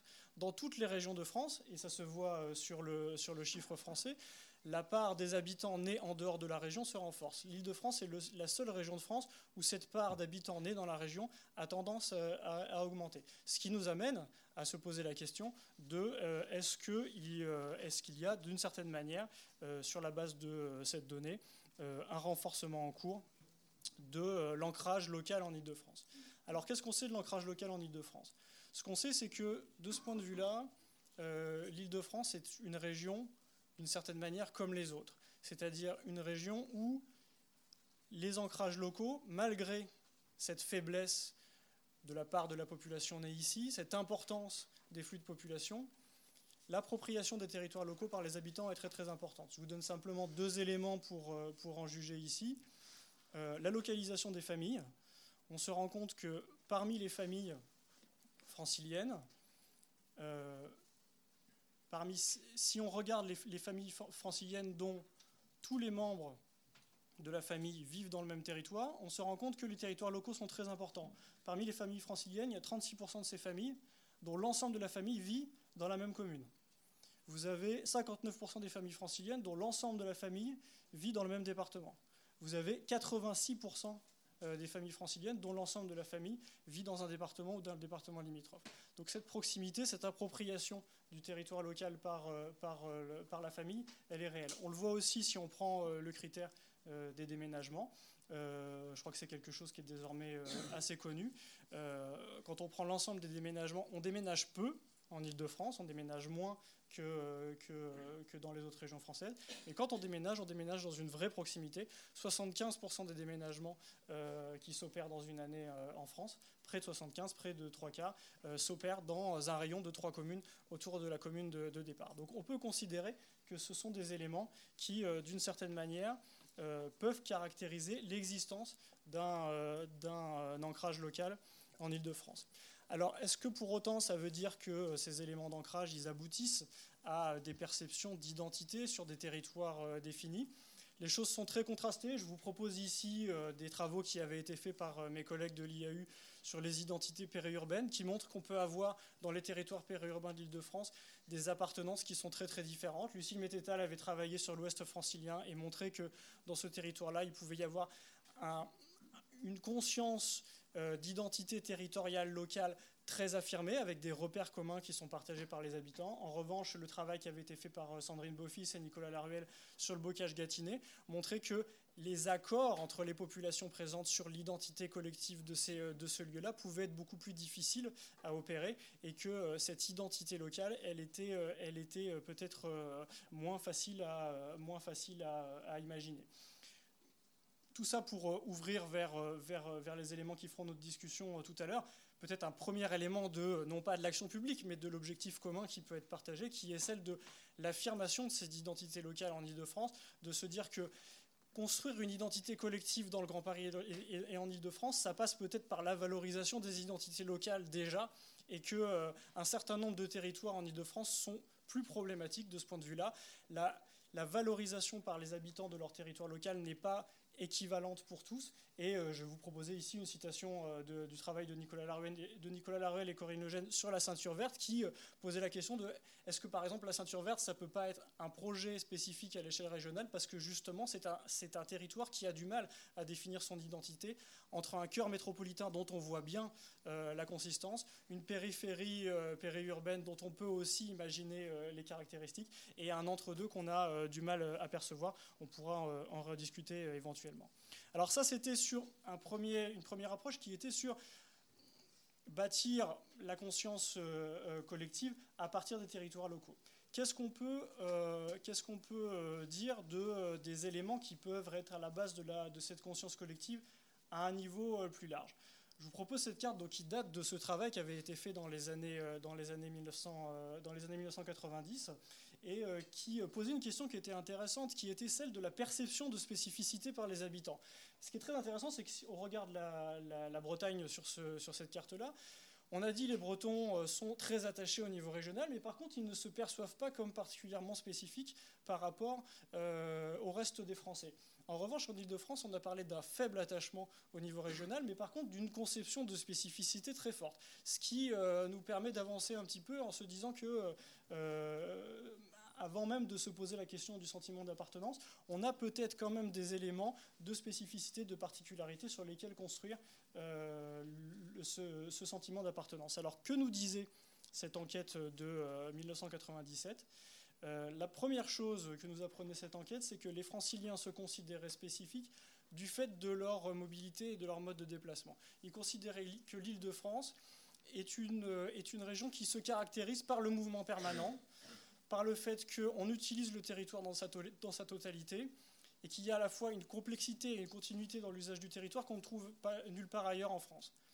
C'est des éléments, je vous propose ici euh, la restitution de, de, débats publics qu'avait organisé Paris Métropole à l'automne 2012, qui semblaient très importants dans la définition identitaire des habitants, qui disaient, malgré le fait qu'ils considèrent qu'il y a des fractures, qu'il y a des identités très différentes en Ile-de-France, que la petite couronne et la grande couronne, c'est pas la même chose. Tous disaient, néanmoins, nous sommes tous métropolitains parce que on bouge tous sur le territoire.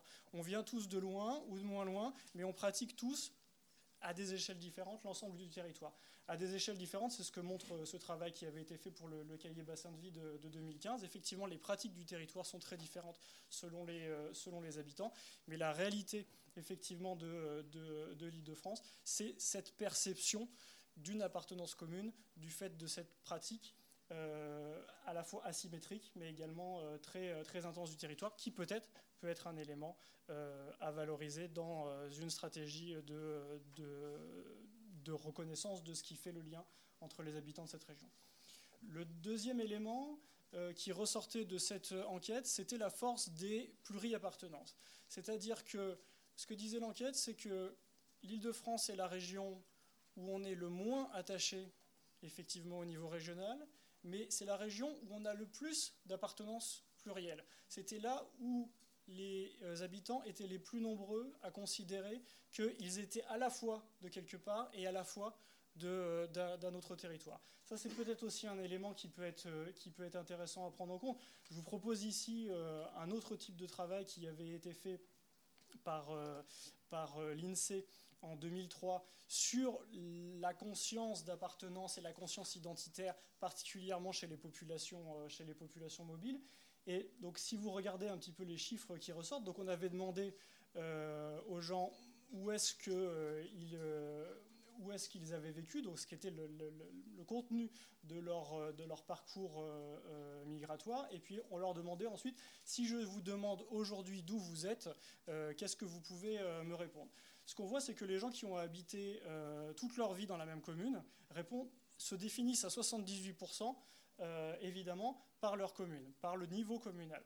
Euh, si on euh, regarde les gens euh, qui ont toujours vécu dans la même, dans la même région, on voit que cette référence communale reste majoritaire, mais que les autres niveaux de référence prennent une importance beaucoup plus significative. Et cela s'accroît quand on regarde dans des populations qui ont changé de région ou qui ont même changé de, de, de pays.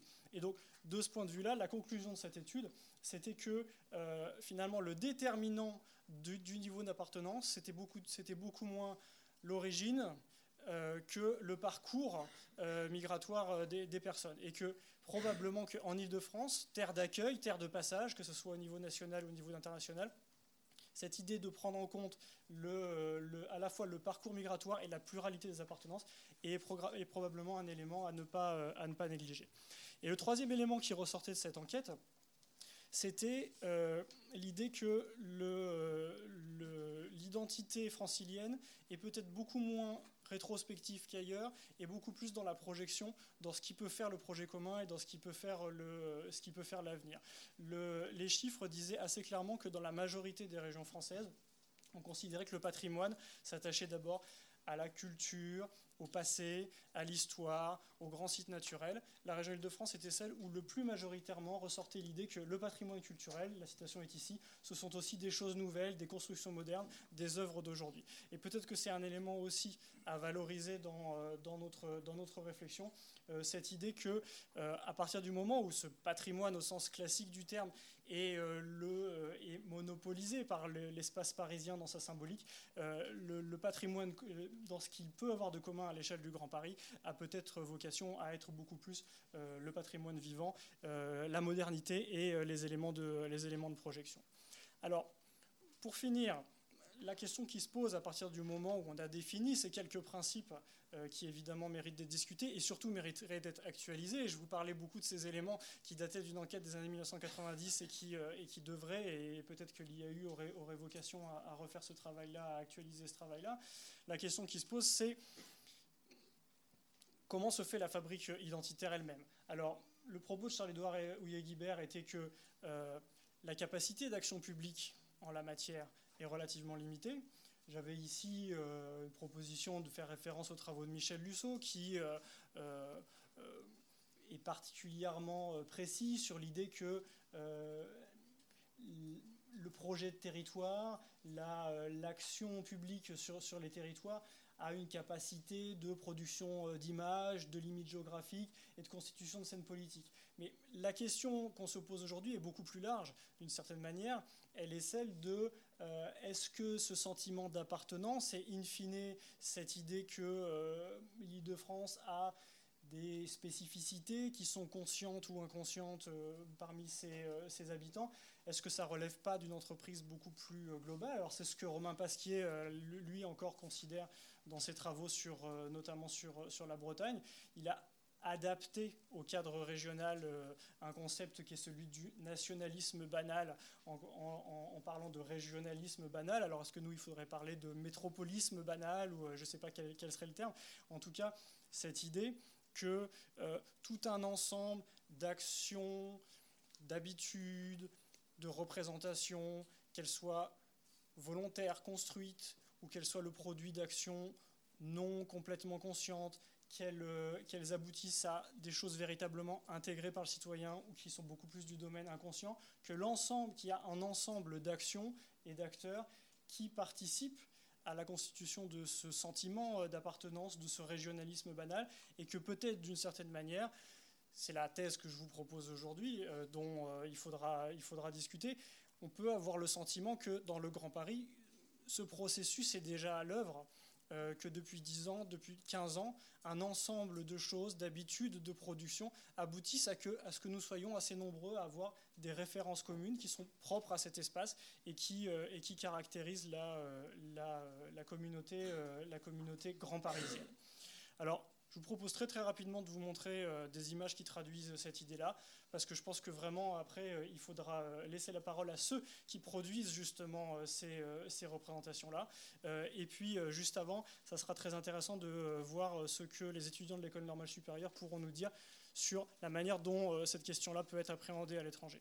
Alors, la fabrique identitaire dans le Grand Paris, je vous propose une typologie très très rapide. Je pense qu'elle est déjà à l'œuvre du fait de l'investissement important sur les mobilités. Évidemment, on a tous ça en tête. Le Grand Paris Express sera un outil euh, euh, très important de sentiment d'appartenance euh, collective à ce territoire-là le pass Navigo à tarif unique, ou plutôt dézoné. Non zoné, c'est aussi. Alors je reprends, il faut rendre à César ce qui est à César, c'est une expression de Jean paul Luchon qui avait dit le, le, pass Navigo à tarif unique, c'est la première carte d'identité des franciliens. D'une certaine manière, effectivement, cette, cette, unification du territoire, elle passe par ce type d'éléments. Elle passe aussi évidemment par le travail sur la, la continuité de l'espace public. Alors, propose ici des choses, euh, la continuité, le franchissement des coupures, et notamment la, continuité pour, pour, pour, les modes doux, pour le piéton, euh, le, le, rôle que le, que le, vélo peut avoir aussi, euh, et a déjà aujourd'hui sur la conscience d'une appartenance commune à l'espace métropolitain. également cette idée que l'unification peut être par des modes réinterrogés de l'espace public à travers les codes qui sont ceux de l'espace, de la qualité de l'espace public parisien serait un élément, déterminant pour la, construction de cette identité commune. Tout ce qui est à l'œuvre, évidemment, et qui est majeur depuis, euh, euh, plus de dix ans sur la construction d'une culture urbaine commune euh, dans le Grand Paris, est prémisse de la définition d'un état des lieux communs, d'objectifs communs et d'un projet métropolitain commun. Évidemment, tout ce qui, ce qui s'est fait dans le, dans le champ strictement institutionnel et puis, et, puis plus, et puis plus largement dans le cadre de l'atelier international du Grand Paris. Tout le travail qui est fait sur les centralités, les lieux emblématiques qui reconnaissent à la fois la, force des territoires locaux, mais aussi ce que l'extérieur leur apporte. Je vous proposais ici, alors ça ne se voit pas du tout à l'écran malheureusement, euh, une photo de la gare Montparnasse qui me semble euh, intéressante parce que, enfin je ne sais pas si vous avez ça en tête, sur la gare Montparnasse, il y a les noms de toutes les villes qui sont, euh, qui sont, qui sont desservies et je trouve que c'est quelque chose d'assez fort de reconnaître dans l'espace public cette centralité de, la France qui s'exerce à Paris. Est-ce que ça, c'est pas quelque chose qui pourrait exister à l'échelle métropolitaine Est-ce que, par exemple, dans la, rénovation des Halles, est-ce qu'on n'aurait pas pu imaginer qu'on reconnaisse plus fortement ce lieu-là comme le lieu, le lieu commun de l'ensemble de la métropole, des, euh, des, totems urbains. Euh, évidemment, euh, j'ai choisi la Philharmonie parce qu'elle est, elle est à cheval d'une certaine manière sur le, sur le périphérique. Les gares du Grand Paris, évidemment, seront demain le lieu à la fois de cette qualité, de, de la centralité partout en Ile-de-France et, et, aussi les lieux qui font le lien. Les images de Roland Castro, qui évidemment qui fait partie de ceux qui ont le plus travaillé sur cet aspect-là. Le patrimoine, je vous parlais de patrimoine, de patrimoine vivant, sous forme de boutade, je vous propose ici la carte postale que Renaud Epstein, euh, politiste, envoie tous les jours aux abonnés à son compte Twitter, euh, la carte postale d'un grand ensemble, un jour, euh, un jour une ZUP, qui, qui, a aussi cette capacité à rendre chacun conscient de, de, ces éléments-là, qui sont déjà des éléments d'histoire et des éléments du patrimoine commun de ceux qui, se sentent appartenir à cet espace-là. Le paysage, évidemment, avec l'image du, travail d'Antoine Grimbach sur la scène. S'il y a un élément d'identification collective à l'espace du Grand Paris de France, c'est évidemment la Seine. Je vous parlais de ceinture verte, c'est probablement aussi euh, un élément de valorisation collective pour, euh, pour, euh, pour notre territoire. Le terroir, c'est quelque chose qui est particulièrement travaillé ces, ces, ces, derniers temps, notamment par la métropole du Grand Paris, avec Enlargio Paris, on en entendra, je pense, parler tout à l'heure. Le sport, alors je vous ai pris ici, j'avais trouvé j'ai cherché des, gens qui utilisaient le terme Grand Paris, il n'y a que chez les basketteurs que j'ai trouvé cette, cette, appropriation, qui montre bien aussi que l'appropriation du tout vient aussi peut-être de, euh, publics qui sont peut-être pas euh, au centre, comme le disait euh, Charles-Édouard Houillet-Guibert, de la, formulation, de la formulation d'image. la création artistique, évidemment, je trouvais intéressant pour pour témoigner des évolutions qui ont pu avoir lieu. Moi, quand j'étais jeune, le, le, rap, il était plutôt départemental en Ile-de-France. Euh, c'était la Seine-Saint-Denis, euh, l'élément identitaire. On a tous euh, vu avec intérêt que le Grand Paris pouvait être un élément identitaire dans le, dans le, dans le rap aujourd'hui en Ile-de-France. Évidemment les médias et les passeurs. C'est ceux qui font le, travail le plus important aujourd'hui.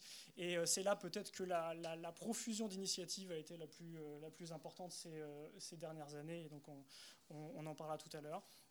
La participation citoyenne, euh, Ville ouverte nous en parlera aussi euh, dans, le, dans, le, dans, le, débat tout à l'heure. Travail énorme qui a été fait par Paris Métropole, par le Forum métropolitain ces dernières années et qui mériterait probablement d'être repris et, et, renforcé. Et puis finir euh, voilà, sous forme de, de, boutade, parce que l'idée de cet après-midi n'est surtout pas de poser la question de l'institutionnel, c'est de se dire que justement on fait euh, de l'appartenance collective en dehors du projet politique, mais en même temps se dire que peut-être que, euh, in fine, il est impossible de passer à côté de cette question. Alors j'avais ressorti ici euh, encore une expression qui, avait eu lieu dans le cadre des, débats publics de Paris Métropole. si on ne vote pas, ça n'existe pas. Je ne sais pas si cette affirmation est vraie, mais je pense qu'elle retrace une, conscience qu'ont euh, de nombreux habitants que tant qu'il n'y aura pas de président du Grand Paris élu euh, euh, au, suffrage universel, ou peut-être tant qu'il n'y aura pas un Grand Paris qui, qui, appartient à tous, de ce point de vue-là, la question du changement de nom de la région Île-de-France doit peut-être se poser aussi. Tant qu'il n'y aura pas peut-être une représentation citoyenne dans le cadre du Grand Paris, on ne sera peut-être pas allé complètement au bout de cette question. Voilà, je m'arrête là et je vous remercie de votre attention.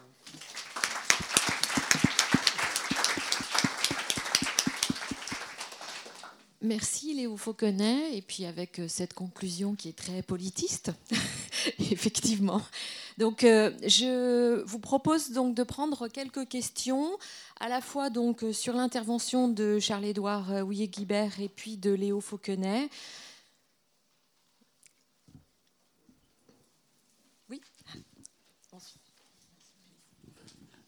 En fait, c'était, euh, c'est une forme oui, d'interpellation quand même, mais un peu provocatrice. D'accord. Même si tout le monde vous connaît. Ok, Pierre Mansart, retraité. Euh, jeune retraité. Et euh, c'est une forme, oui, c'est des affirmations, enfin des interrogations que j'ai et que j'adresse à vous. Euh, on l'a évoqué, euh, le, Grand Paris, euh, objet politique, on ne sait pas trop. à l'école d'urbanisme de Paris, il y a deux jours, il y avait une journée Grand Paris, une table ronde, c'était le Grand Paris, objet politique indéterminé. Est-ce qu'il n'y a pas un moment où le sentiment d'appartenance que Léo Fauconnet vient de nous décrire, qui est en en progression de façon extrêmement importante, rentre en conflit extrêmement puissant avec l'absence de projet politique grand parisien. Il n'y a eu aucun débat à aucun moment sur euh, vers quelle métropole veut-on aller, vers quel Grand Paris veut-on aller, quelles doivent être ses caractéristiques. Il s'est rien passé autour de ça. Et même c'est une, une, interrogation. Je me demande si aujourd'hui on n'assiste pas à une régression du sentiment métropolitain, de compréhension du fait métropolitain, au, poussé par l'émergence des territoires. Les territoires apparaissant comme euh, le, nec plus ultra de la, problématique, renforcer le débat qui est, qu'il y a dans notre pays euh, aujourd'hui. Les territoires comme lieu essentiel au détriment de la compréhension de ce qu'est la métropolisation et notamment du rapport au monde. C'est la grande caractéristique, à mon avis, du Grand Paris depuis 40 ans. On n'a rien compris, la classe politique grand parisienne n'a rien compris à ce qui se passait en termes de mondialisation, de métropolisation, de ce qui, de ce qui arrivait, de ce qui venait bouleverser complètement les, les, situations établies et la, euh, la, routine. Et je trouve que ça continue. Est-ce que vous partagez ce, ce sentiment? La deuxième question, c'est euh, adressé à Léo Fauconnet, mais aussi qui rejoint la présentation de M. Olivier Guibert. Euh, est-ce que vous ne croyez pas justement dans ce sentiment d'appartenance?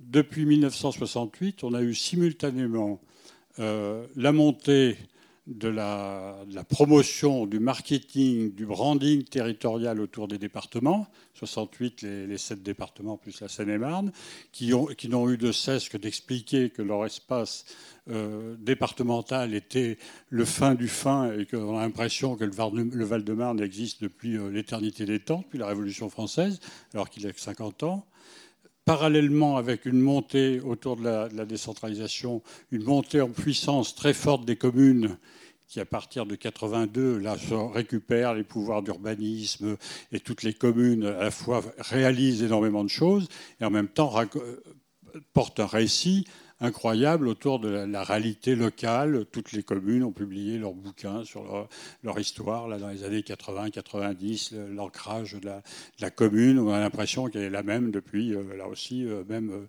avant la Révolution française. Et la région, montée en puissance très forte de l'institution régionale, qui n'a de cesse de, s'affirmer comme un espace pertinent, avec à la fois des réalités, des moments très forts comme 2006 le retrait de l'État du syndicat des transports et la région qui se retrouve en responsabilité dans un outil, euh, dans un outil métropolitain majeur, et en même temps qui n'arrête pas de produire. Il faudrait faire le bilan de ce que la région a produit depuis, euh, depuis cette époque sur l'île le, de France. Alors après, quand on voit que ça ne marche pas au, euh, au niveau mondial, on devient Paris-Région, on devient Paris-Île-de-France région, Grand Paris région, au MIPIM, etc. Donc est-ce qu'il n'y a pas sur le, sentiment d'appartenance, quand même, euh, tout ça se bouscule énormément et contredit la concurrence, oui, exactement, dit Catherine, la, représentation métropolitaine, ou en tout cas, cette représentation métropolitaine, elle est obligée de s'affronter à des choses qui sont euh, très puissantes, très fortes euh, et très, très, comment dire, dont les élus, euh, les élus sont extrêmement porteurs et sont extrêmement convaincus qu'ils ont euh, absolument raison dans ce domaine. Léo Non, mais enfin, voilà, l'intérêt était de, de, poser les questions. Hein, comme je l'ai dit, euh, on est au début de notre, de notre, enfin, du travail parce que moi, je peux avoir des, je peux avoir des, idées, des convictions, mais il faudra, il faudra étayer tout ça à l'avenir.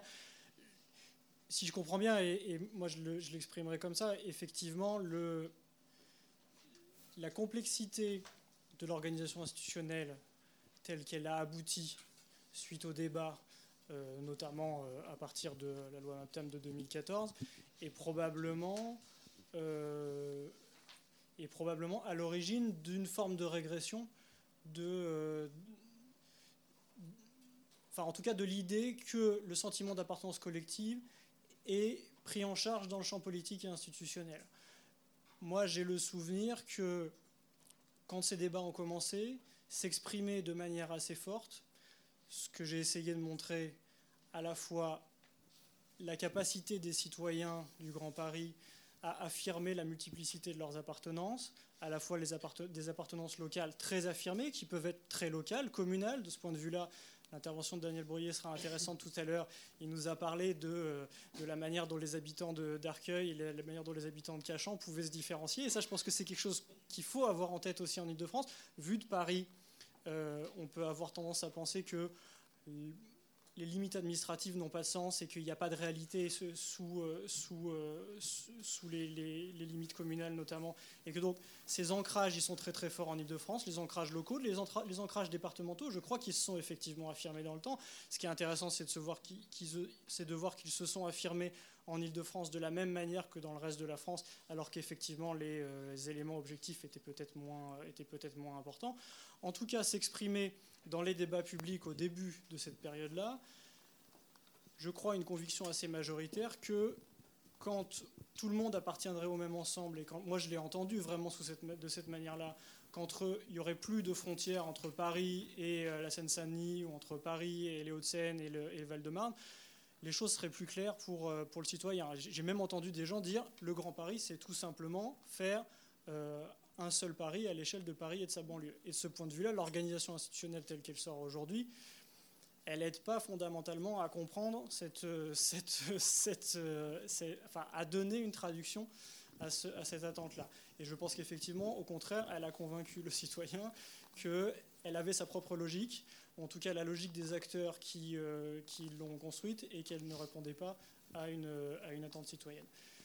Ce qui est intéressant, ce dont on voulait vraiment discuter cet après-midi, c'est que ça n'empêche pas qu'en parallèle, alors avec un biais méthodologique énorme, qui est celui que dans cette salle on est nombreux à vivre ça au quotidien, à s'intéresser à ça au quotidien, mais néanmoins, cette idée que cette conscience d'appartenance et cette existence de symboles communs, elle était plutôt en, phase d'affirmation qu'en que en phase de régression. Euh, voilà, je ne dirais peut-être pas plus à ce stade parce que c'est vrai que sur la concurrence, euh, sur la concurrence des institutions, euh, c'est plus délicat. Tu souhaites répondre? Euh, Olivier, Charles-Édouard, tu souhaites répondre? D'accord. Oui, euh, alors je ne pourrais pas vous répondre précisément sur le cas francilien parce que c'est un terrain que je ne connais pas, donc les actions de, des départements et des communes en, en matière de, d'action de promotion, je ne les connais pas bien, mais je vais y répondre plus largement par rapport à ce que vous avez dit. Et donc, si j'ai bien compris, c'est cette idée que la, compréhension de l'effet métropolitain serait amoindrie parce qu'il y a une montée en puissance du territoire. Et j'entends dans votre propos l'idée du territoire fixe, euh, circonscrit, euh, qui est délimité clairement, alors que l'idée de la métropole, c'est les flux, c'est l'acceptation de ce que moi j'appelais dans ma thèse la mouvance territoriale, où à chaque fois qu'on pose la question de quelle est la taille de Bordeaux, quelle est la taille de Nantes, eh bien ça dépend des milliers qu'on va choisir, euh, de l'aire urbaine, du pôle urbain, etc.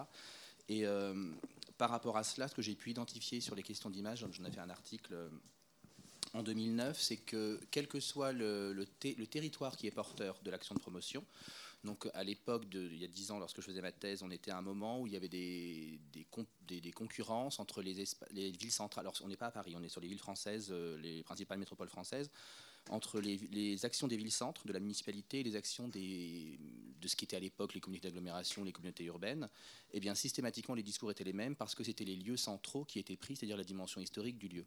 Et donc les choix de photographiques, par exemple, étaient systématiquement les mêmes. D'ailleurs, c'était souvent des photographes communs, et il y avait cet effort à faire. Euh, à Rouen, on allait prendre le site de Jumièges qui faisait partie de la Créa. Euh, à Rennes, on allait prendre le manoir de Tizé que personne ne connaît. Toi qui es rennaise, je pense pas que tu connaisses le manoir de Tizé. C'est un pauvre petit manoir dans un coin qui était dans la commune de Torigny-Fouillard, que vous ne connaissez pas. Et donc il y avait cet effort à faire d'aller chercher deux photos sur l'ensemble à l'extérieur pour montrer qu'on était bien sur la métropole, mais tout était concentré sur le Parlement, sur la cathédrale, sur les éléments euh, clés. Donc les les choix de politique d'image sont de rassembler de fédérer parce qu'il fait sens commun. Donc, c'est les lieux centraux, c'est les monuments historiques. Et comme tous ces espaces euh, périurbains sont donc quelques décennies, euh, ce sont pas, et qu'il n'y a pas de monumentalité particulière à part une, technopole ou quelque chose comme ça, on a peu d'éléments qui, euh, qui, divergent, quel que soit l'acteur qui s'empare des questions d'image à, des échelles différentes. Oui, merci Marie de Cotlarana du Conseil général de l'environnement et du développement durable. Travaillé précédemment à, Paris Métropole et au, Conseil régional. Donc peut-être en, écho à ce qu'a dit Pierre Mansa, quelques remarques ou interrogations à partager de nature un peu différente. D'abord en préalable, mais je crois qu'ici on est tous d'accord là-dessus, euh, une petite préférence, enfin une attention à porter sur la différence entre appartenance et identité. Euh, puisque identité, on sait que c'est un terme qui peut être un peu euh, difficile là, dans les moments euh, qu'on vit. Donc peut-être appartenance. De même, j'ai vu apparaître nationalisme au sens de la Révolution française. Bien sûr, le nationalisme a pris un sens différent de la valorisation de la nation française. Je crois qu'il faut qu'on fasse un peu attention dans cette période au, au brouillage des mots, même si ici on des termes, même si ici on se comprend.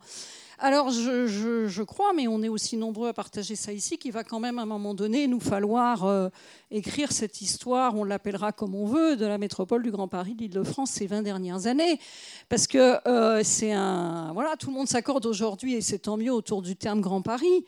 Mais il y a quoi 5 euh, ans? Le terme, un peu plus de 5 ans, le terme Grand Paris était porté par l'État il était interdit d'utilisation par le Conseil régional, qui voyait le, projet, de, je schématise à peine, hein, de Nicolas Sarkozy. Et d'ailleurs, les collectivités de Paris Métropole voulaient parler de la métropole et pas du Grand Paris.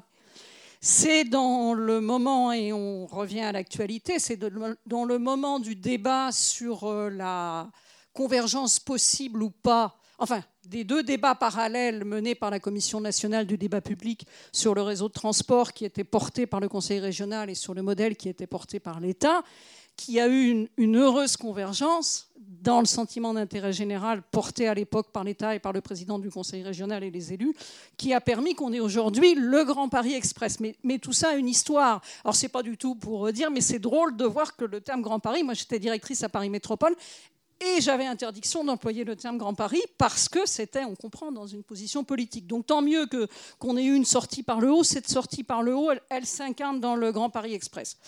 Sur le reste, euh, c'est certainement moins positif. Il y a quelque chose que vous n'avez pas mentionné, mais je crois qu'il y a eu une époque heureuse d'appartenance. De, euh, du Grand Paris, c'est l'époque euh, Henri Sellier, euh, département de la Seine, et c'est intéressant parce que c'est une époque autour d'un comme dirait Mansa, d'un projet politique avec euh, le socialisme et le communisme municipal. C'est-à-dire c'est pas un terme pour un terme du Grand Paris. C'est n'est pas à l'IAU que j'expliquerai ça, c'est le développement des cités-jardins, c'est toute une histoire aussi euh, du mouvement populaire et de la représentation, euh, de la représentation démocratique.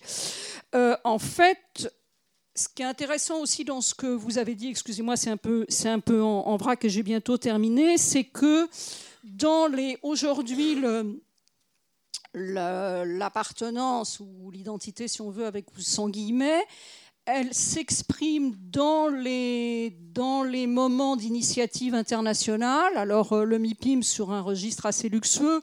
Moi, j'ai beaucoup travaillé sur l'exposition internationale de Shanghai, où il a fallu euh, beaucoup de travail pour qu'il y ait un pavillon commun euh, Paris-Île-de-France avec la Chambre de commerce et d'industrie. Je crois que là, à un moment donné, on a, on a réussi avec les collectivités à avoir une affirmation collective. On a progressé dans la, dans la représentation internationale.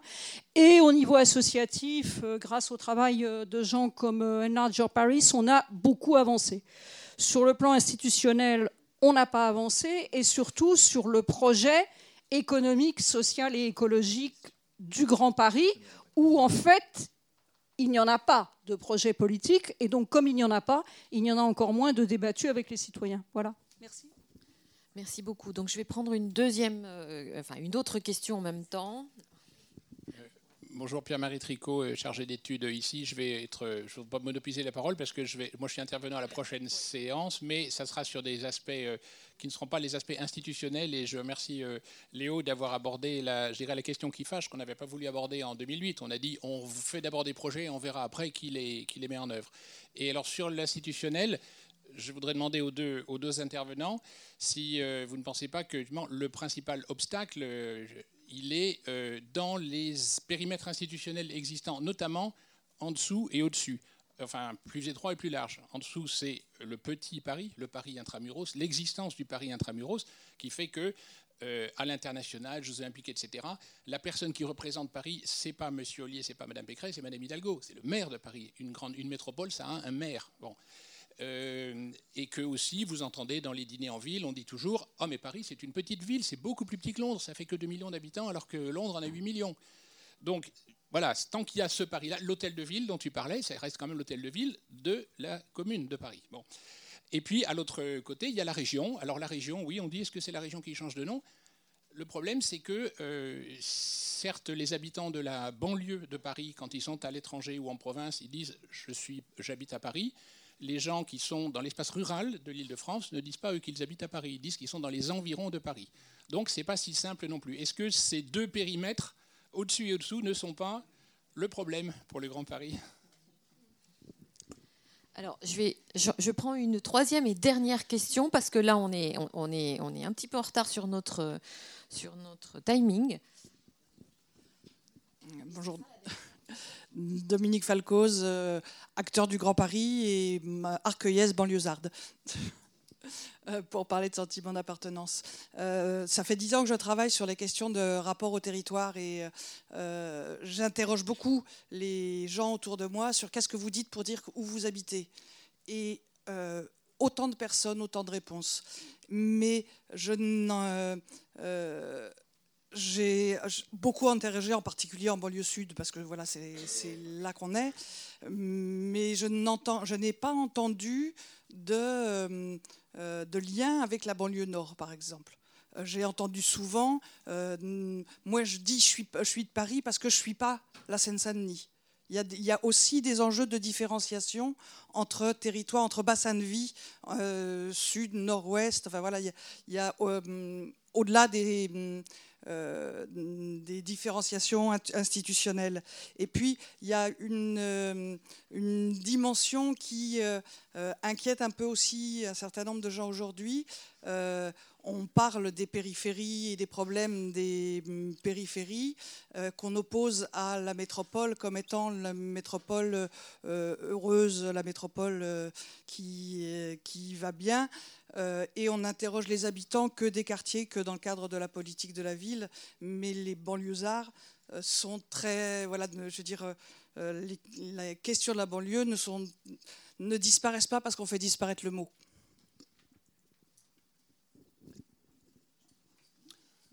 Alors, Olivier, Léo. Olivier, je ne suis pas Olivier. Voilà. Euh, excuse-moi, euh, Charles-Édouard, Léo. Je vais répondre à monsieur.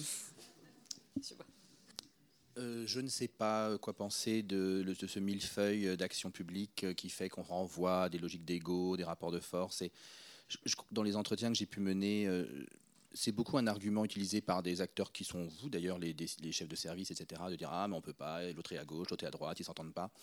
Je me suis retrouvé à un moment où je questionnais les capacités de collaboration de Rennes et Nantes. Euh, j'ai dû modifier mon sujet de thèse d'ailleurs à cause de ça, parce que ça n'avançait pas.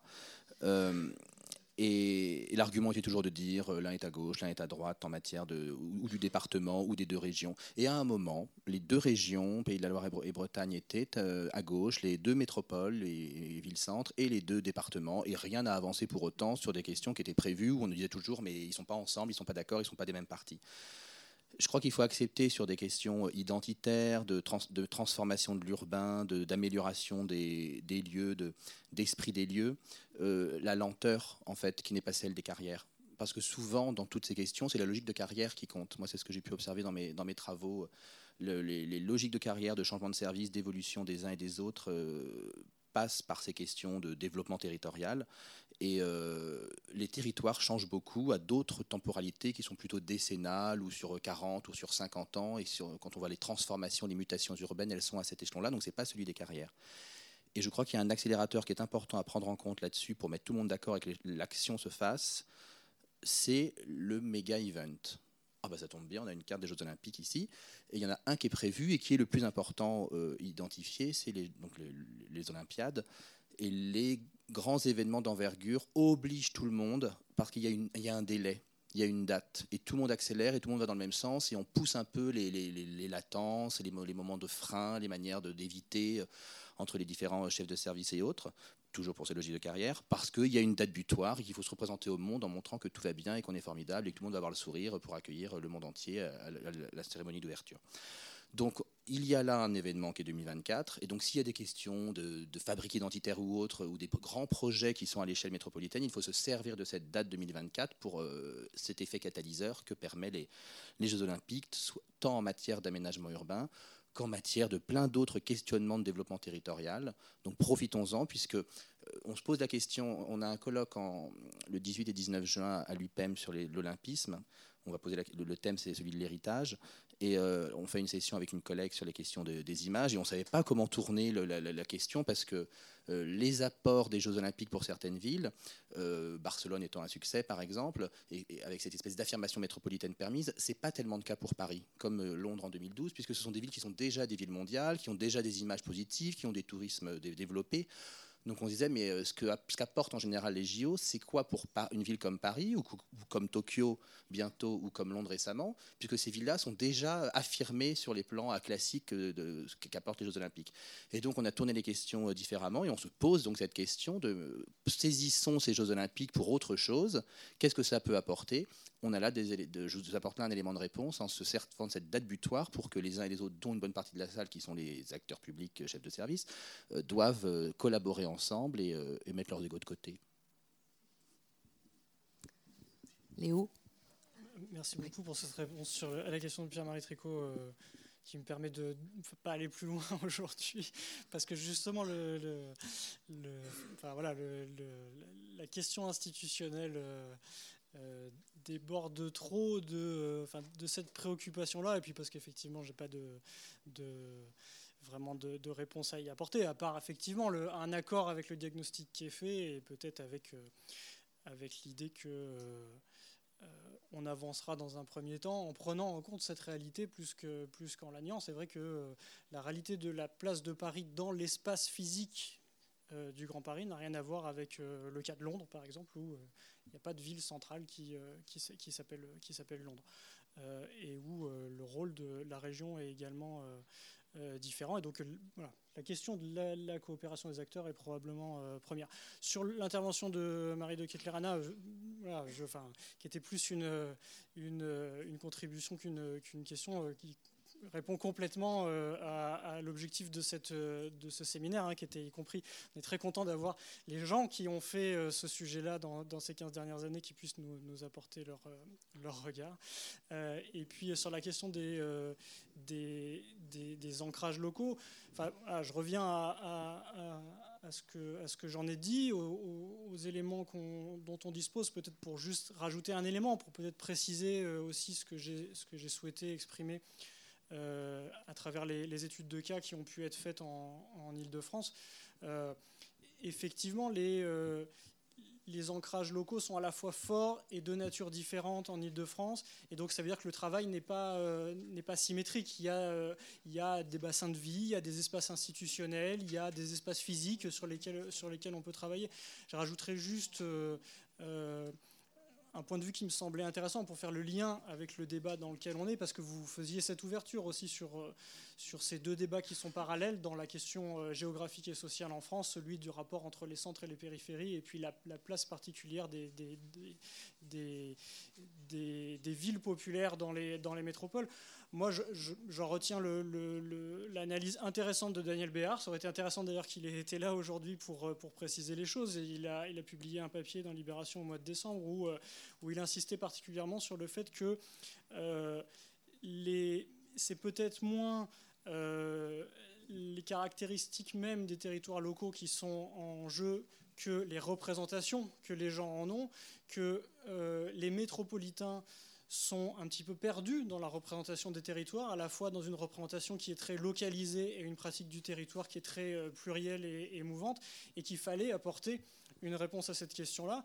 Moi, je diverge avec lui sur la réponse qu'il y apporte. Lui considère que c'est euh, une, identité de troisième type qu'il faut apporter à cette, question-là. C'est-à-dire qu'il faut reconnaître chez les gens, il faut leur donner une identité qui soit euh, une identité, euh, une identité qui reconnaisse ce mouvement permanent. Moi, je suis assez convaincu qu'il faut travailler à la fois sur les ancrages locaux et sur la reconnaissance de, la, pratique, élargie du, territoire. Mais en tout cas, le nœud de la question, effectivement, peut-être si on devait définir un sens des priorités en Ile-de-France, et peut-être moins, enfin la priorité peut-être pas sur cette conscience collective qui est en cours d'affirmation que sur la valorisation de tous les territoires, qui est là pour le coup un chantier de très longue date en Ile-de-France et sur lequel on est très très loin d'avoir atteint euh, euh, les, objectifs qu'on a pu se fixer. Merci Léo Fauquenet. Donc je vais euh, tout de suite donner la parole donc aux étudiants de l'ENS qui ont préparé en fait qui vous ont préparé une comparaison avec donc ce qu'on pourrait appeler le Grand Moscou euh, ou euh, le, Grand Buenos Aires. Alors, euh, Marie Joussaume, qui est donc ici, Manon Lebon, qui se lève, Olga Suslova, en dernier, qui est russe, et donc voilà pourquoi le, cas de Moscou a été choisi. Et euh, normalement aurait dû être présent Arthur Lemoigne, qui euh, malheureusement, pour des raisons euh, personnelles, ne, peut pas être présent aujourd'hui, mais il a travaillé et il était avec Marie Jousseau à Buenos Aires pendant un mois, un an, et donc du coup, il connaît bien le, le sujet. Voilà. Et donc, vous avez 10 minutes. Oui. Et vous allez être plus rigoureux, on compte sur vous, que ce qu'on a été jusqu'à présent, parce qu'on a encore la table ronde après. Merci.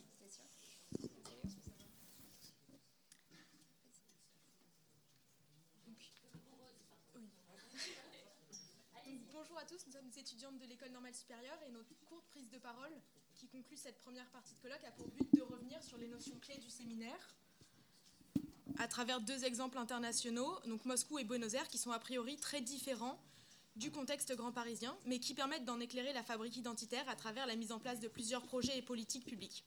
Donc après un rapide retour épistémologique sur la notion de fabrique identitaire, Olga présentera le concept d'ADN de Moscou et Marie développera ensuite l'exemple de la fabrique identitaire du Grand Buenos Aires. Donc, comme Manuel Castel le mettait déjà en avant en 1977 dans son livre The Urban Question, l'identité est considérée comme le fruit d'un processus de construction de sens. Pardon. Euh, pardon. Je me suis perdue du coup. Le fruit d'un processus de construction de sens à partir d'un ou plusieurs attributs distingués, parmi d'autres. Donc ces éléments identitaires empruntent tant à la morphologie, à l'histoire qu'aux pratiques du territoire. Dans l'identité territoriale, comme le développe Marie-Christine Fourny, donc je cite, c'est le territoire en tant qu'objet spatial porteur de signes culturels qui alimente la construction du sens, du sujet ou de la collectivité. Elle ajoute que la référence à un espace fonde la conscience d'une singularité collective, la singularité sociale et culturelle s'alimentant de la singularité de l'espace qu'elle conduit à produire. Donc s'intéresser à l'identité territoriale invite à interroger ce qui est construit comme élément semblable fédérateur d'un imaginaire commun entre acteurs du territoire, mais aussi ce qui permet de le distinguer.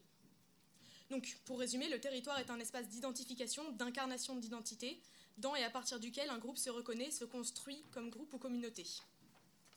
Donc, les relations euh, entre espace et identité sont souvent médiatisées par des symboles. L'étymologie du symbole, du grec je joins, renvoie à un objet partagé en deux, la possession de chacune des deux parties par des individus différents leur permet de se rejoindre et de se reconnaître. Donc ce serait ce qui permet de rejoindre et d'unir des individus. Et selon la définition de Jérôme Monnet de 98, un symbole serait une réalité matérielle, un bâtiment, une statue, une pièce de monnaie, qui communique quelque chose d'immatériel, une idée, une valeur, un sentiment. Donc très souvent, dans les discours, la notion d'identité revêt une dimension essentialiste, autrement dit atemporelle et voulue comme objective. Or, l'identité est en réalité un construit social qui se transforme en permanence, dans l'espace et dans le temps, selon l'évolution des représentations mentales de ceux qui la produisent ou l'instrumentalisent. Guy Diméo résume cette question ainsi.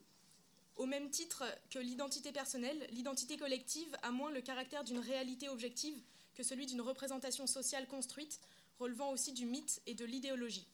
Donc il fait écho ici au propos de Lévi-Strauss qui affirme dans L'identité, un livre de 1977, que l'identité est une sorte de foyer virtuel auquel il nous est indispensable de nous référer pour expliquer un certain nombre de choses, mais sans qu'il ait jamais d'existence réelle.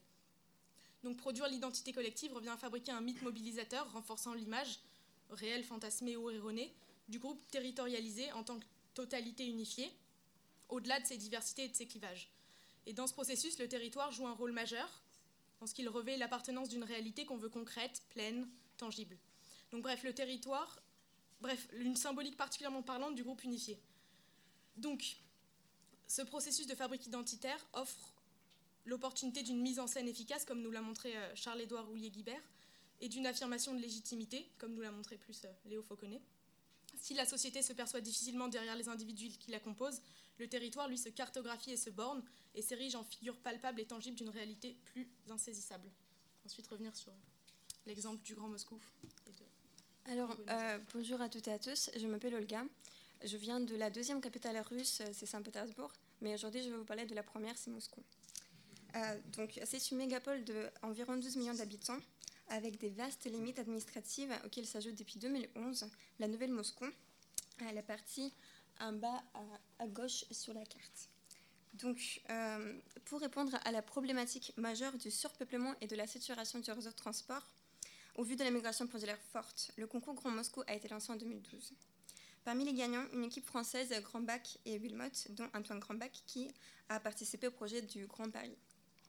Pour ordonner l'urbanisation, à part des axes de transport structurants, l'équipe a proposé d'utiliser une ADN de Moscou, une unité urbanistique qu'on peut euh, du coup voir sur le diapo.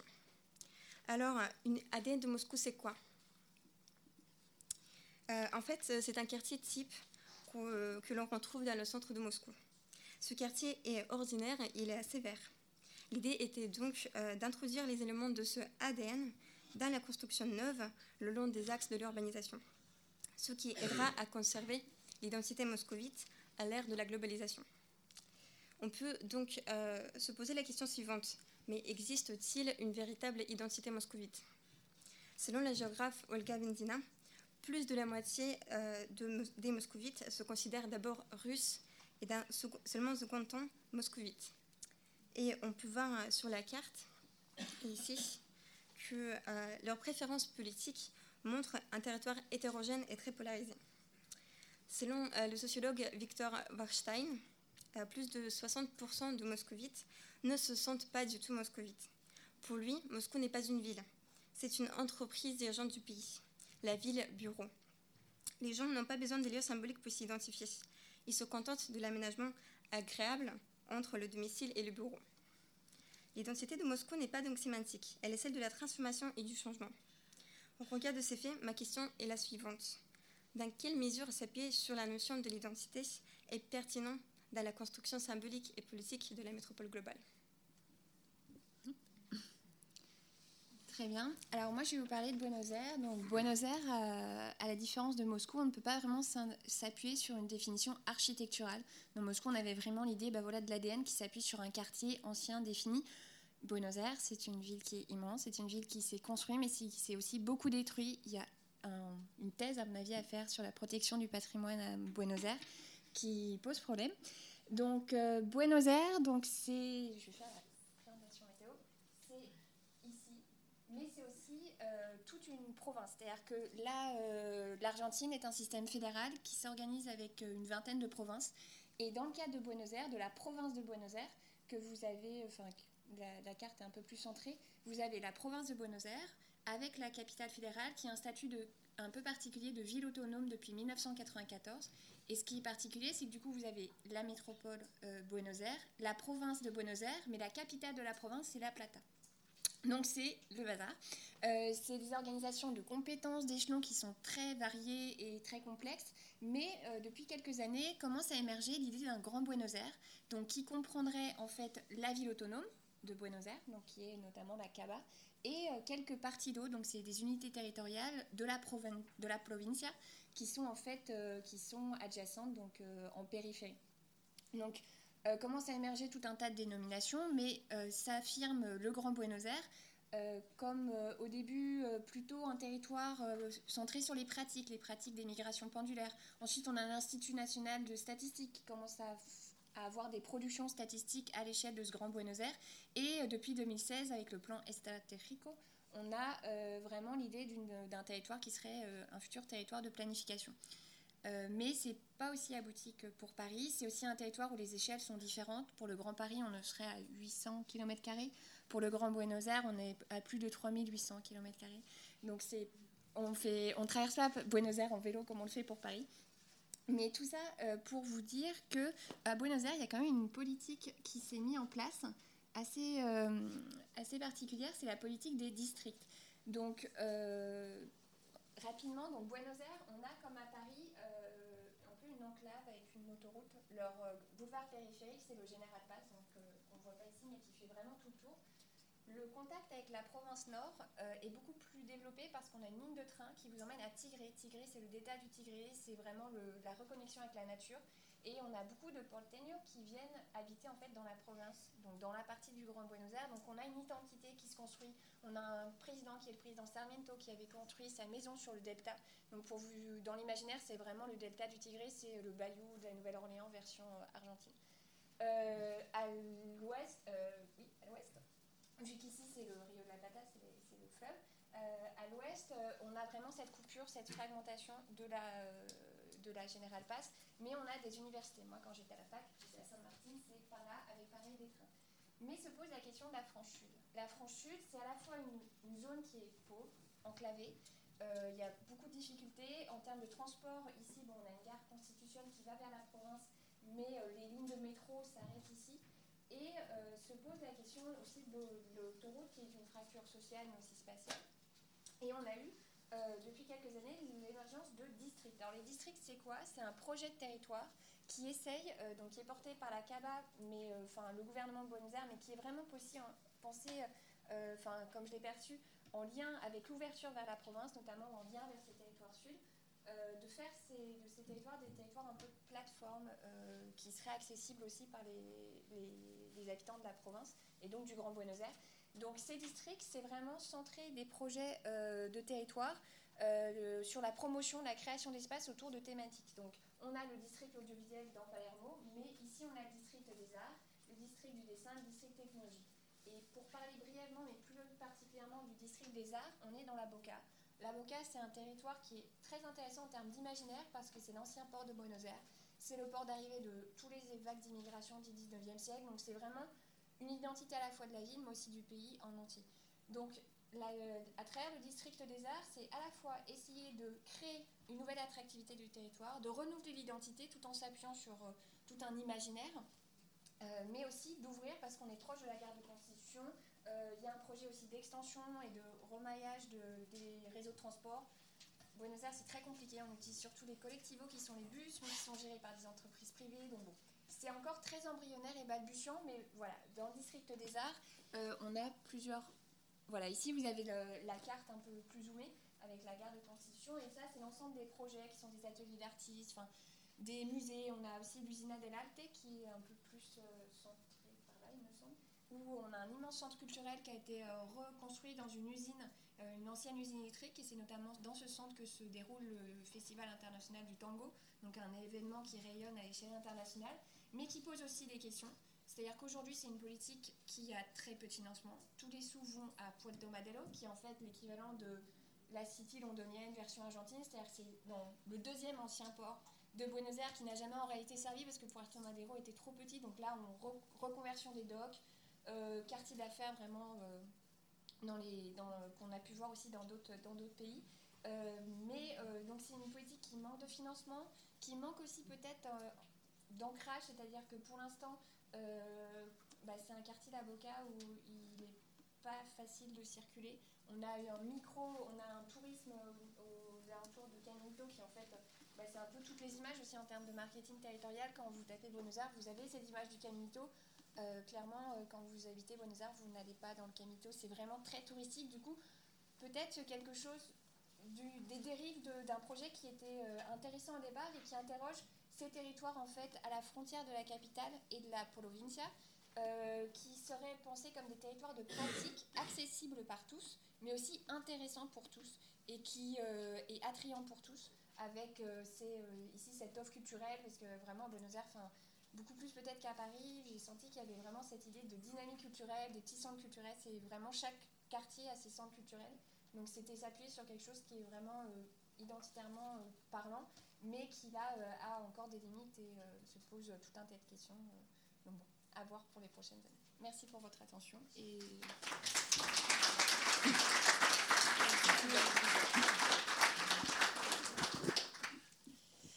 Alors, j'espère que vous avez encore un peu de courage. Il fait très chaud, mais on va enchaîner directement avec la partie table ronde, puisqu'il nous reste une heure pour la table ronde. Euh, et donc, je vais euh, tout de suite inviter euh, à la tribune les quatre intervenants de la table ronde. Elsa Rescan, vous êtes ingénieur programmiste dans l'agence Ville Ouverte et vous êtes venu à, deux avec Maxime Caillard, urbaniste Ville Ouverte. Ensuite, Daniel Breuillet. Daniel Breuillet, vice-président de la métropole du Grand Paris délégué à la mise en valeur du patrimoine naturel et paysager, à la politique de la nature et à l'agriculture en ville. Donc on va parler des dimensions naturelles, euh, notamment comme support d'une construction euh, euh, d'images, de récits et d'identité. Et vous êtes aussi, bien sûr, l'ancien maire d'Arcueil. Et c'est à ce titre-là qu'il nous a vraiment semblé intéressant que vous puissiez intervenir, puisque vous avez travaillé aux deux échelles. Et enfin, Vianney de Lourmes, alors, viens ici. Ah bah, ouais, bah, bah, par ici, oui, oui, oui. alors, on va, on va tous les serrer là-bas. Mettez-vous mettez là. Non, mais moi, je vais rester debout de toute façon. Donc, euh, Vianney, vous pouvez vous mettre, euh, vous pouvez vous mettre ici. Euh, donc, Vianney Delourme, vous êtes journaliste et vous êtes cofondateur du média Inlargure Paris, qui est un média, enfin, vous nous en parlerez, qui est un média collaboratif, prescriptif, qui joue un rôle important dans, dans la diffusion de, d'un certain nombre d'images et de pratiques du Grand Paris. Parfait. Donc, euh, on démarre tout de suite euh, par vous, Elsa. Euh, donc, vous, avez travaillé, en fait, vous avez travaillé, vous travaillez sur l'atelier des places du Grand Paris dans le cadre d'une équipe pluridisciplinaire avec TVK Architectes. Et dans le cadre de cette équipe, vous avez réalisé une grosse enquête, donc c'est intéressant, très récente, sur sans usagers du futur Grand Paris Express. Vous, leur avez, vous les avez interrogés sur les identités. Euh, vous avez aussi interrogé des professionnels. Qu'est-ce qu'ils vous ont dit? Qu'est-ce que vous en avez retenu? Qu'est-ce qui fait sens aujourd'hui euh, pour les personnes que vous avez interrogées en matière d'appartenance euh, et d'identité? Qu'est-ce qui vous... Merci beaucoup. Donc effectivement, c'est un travail qu'on a mené dans le cadre d'une mission pour la Société du Grand Paris sur l'aménagement des espaces publics autour des futures gares du Grand Paris Express. Et donc dans ce cadre-là, on avait mené une enquête auprès d'une centaine de personnes autour de, 4-5 gares, enfin 4-5 futures gares du Grand Paris Express, qu'on a restitué sous la forme de portraits, à la fois des portraits écrits comme celui que vous voyez à gauche, et puis, et puis une petite vidéo de 40 minutes qui était un document de travail interne euh, c'est des formats que nous, on aime mobiliser euh, parce que ça nous permet d'inviter dans des temps de travail euh, techniques ou politiques cette parole des personnes pour qui on fait le projet. Et donc, je pense que on a essayé le, propos principal de, notre enquête, c'était pas forcément la question de l'identité, mais par contre, à travers ces portraits, on a pu retirer quelques petits éléments qui peuvent venir nourrir les réflexions d'aujourd'hui. il n'y aura pas forcément des, éléments nouveaux, mais ça permettra peut-être d'incarner certaines des choses que, notamment euh, Léo Fauconnet présentait euh, juste avant. Euh, voilà, il faut savoir que c'est principalement des portraits de personnes qui habitent en banlieue. On n'a pas rencontré beaucoup de Parisiens dans ces terrains-là, donc c'est un regard forcément un petit peu biaisé de ce point de vue-là. une première idée qu'on peut retenir de ça, c'est que les habitants du Grand Paris qu'on a rencontrés ne connaissent pas la banlieue. Euh, la raison pour laquelle je dis ça, c'est qu'ils ne connaissent pas euh, une banlieue, mais plutôt euh, des banlieues et je dirais même des lieux. ce qu'ils connaissent, c'est les lieux où ils habitent, les lieux où ils travaillent, les lieux où ils font leurs courses, où ils ont leur famille. à l'image de, Catherine, qui est une sage-femme à la retraite. Elle, habite à Gilles-sur-Yvette, elle possède un appartement à Vitry. Ses enfants habitent à Bagneux, à Saint-Denis. Elle fait ses courses à Val d'Europe ou à Thiers-Belle-Épine. Elle se promène à Paris, dans la forêt ou dans la vallée de Chevreuse. Donc euh, on voit que son périmètre quotidien, il est effectivement à cette échelle métropolitaine euh, euh, et, qu'elle connaît des lieux très différents avec leurs particularités, avec pour elle sans doute leurs identités propres aussi, qui sont très différents les uns des autres. Euh, et de ce point de vue-là, euh, le regard de Catherine ou de la plupart des personnes qu'on a rencontrées dans le cadre de cette enquête, euh, il diffère beaucoup du regard de beaucoup des professionnels qu'on a pu interroger, notamment des professionnels qui travaillent sur le Grand Paris Express, pour qui, en tout cas pour un certain nombre d'entre eux, la banlieue est une terre inconnue. C'est l'un d'eux qui nous disait ça, parce que ils connaissent la banlieue, mais ils connaissent pas forcément les territoires qui composent le Grand Paris. Alors après, désolé, j'ai pas une rigueur sémantique autant que nos, que nos intervenants d'avant, donc je vais parler des territoires, mais euh, en tout cas, euh, il y a quelques personnes qui ont pu nous citer des lieux comme la Confluence Seine-Marne, comme le Grand Stade, euh, mais sinon, un certain nombre disaient ben, c'est du verre, c'est la Seine, c'est des grandes idées relativement floues, et un certain nombre disaient je n'en sais rien. Ensuite, ce qu'on peut retenir aussi de, ces enquêtes de terrain qu'on avait faites, c'est des perceptions assez différentes de ce que c'est que le Grand Paris. Il y a une personne qui nous dit ben, les travaux, la mâche, c'est pas trop, c'est le Grand Paris, donc c'est quelque chose de relativement flou. Euh, sous-entendu maintenant, à chaque fois qu'il se passe quelque chose, qu'il y a un projet qui se fait euh, dans une ville de banlieue, bah, c'est le Grand Paris. On ne sait pas qui c'est, on sait pas, c'est un, visage relativement flou. Euh, mais ceci dit, la personne nous dit quand même c'est le Grand Paris, ça veut dire que ce mot existe dans, son vocabulaire et que c'est une, réalité pour cette personne. à côté de ça, on a Kevin, qui est livreur de pizza, qu'on a rencontré sur le plateau de Saclay, qui, quand on lui parle du Grand Paris, nous dit attention à ne pas construire sur des bonnes terres agricoles. Donc ça montre quand même un, niveau de compréhension euh, euh, qui n'est pas nul de ce qui est en train de se passer et de ce que ça implique euh, cette, histoire de Grand Paris. et, aussi je, vais parler aussi d'un. Donc là, c'est une, forme de, méfiance ou d'attention. Euh, ça génère aussi une forme d'inquiétude chez un certain nombre de personnes. Euh, on a rencontré par exemple Janine, elle, elle, euh, elle travaille à Vitry-sur-Seine et tous les matins, elle fait le chemin entre son domicile de Marly-la-Ville, donc assez loin dans le Val d'Oise. Elle fait une heure de transport ou une heure et demie pour venir travailler à Vitry parce qu'elle a fait le choix d'habiter loin. Elle a fait le choix d'habiter dans un endroit où il y a du verre, où elle a une maison, où elle entend les oiseaux et qu'aujourd'hui, elle voit que l'urbanisation se rapproche de chez elle et que euh, ça, ça l'inquiète parce que ça remet en question euh, le mode de vie qu'elle a choisi. Euh, et il y a quand même des perceptions assez positives ou enthousiastes ou pleines d'espoir de, ce que s'appelle le Grand Paris, avec euh, Cissé et Mohamed qui sont agents de sécurité pareil sur le plateau de Saclay et qui nous disent bon bah ouais le Grand Paris c'est quand même un peu Paris en plus grand, ça veut dire que nous qui sommes à l'extérieur de Paris aujourd'hui, ça veut dire que peut-être on va être dedans, on va être un peu plus dans le coup. et pour des personnes qui vivent aussi même à l'extérieur de ce qu'on considère comme étant la métropole, par exemple dans le Vexin français, le fait que Paris grossisse, ça, ça, génère un sentiment que la métropole va se rapprocher de nous, que le niveau de service et le niveau de, transport aussi qu'on associe à la métropole, ben, on va y avoir accès un petit peu plus facilement. les, les portraits, les personnes qu'on a rencontrées sont aussi très différentes les unes des autres par le rapport qu'elles entretiennent avec Paris. Il euh, y a des personnes qui nous disent, euh, bah, donc ça c'est des collégiens qui nous disent parfois on va au vrai Paris, le Paris Tour Eiffel. Donc c'est un rapport à Paris qui est encore un peu un objet touristique, quelque chose qui est, relativement euh, lointain, un objet de curiosité. à côté de ça, Namouz qui habite à Sevran qui nous dit euh, ben, euh, quand tu habites à Saint-Denis, tu pas envie de faire une soirée à Bondy. Ce qui veut dire par là, c'est que euh, vous êtes bien gentil avec votre Grand Paris Express, mais moi, ce qui m'intéresse, c'est pas d'aller en soirée à Bondy, c'est d'aller en soirée à Paris. Donc pour Mousse, le centre de l'attention, là où se passent les choses, c'est encore Paris. et, mais on a un autre habitant de Sevran qui nous dit mais qu'est-ce que vous voulez que j'aille faire à Paris? Moi, ça fait, ça fait deux ans que je n'ai pas mis les pieds à Paris. J'habite à Sevran, je travaille à Sevran, je fais mes courses à Sevran.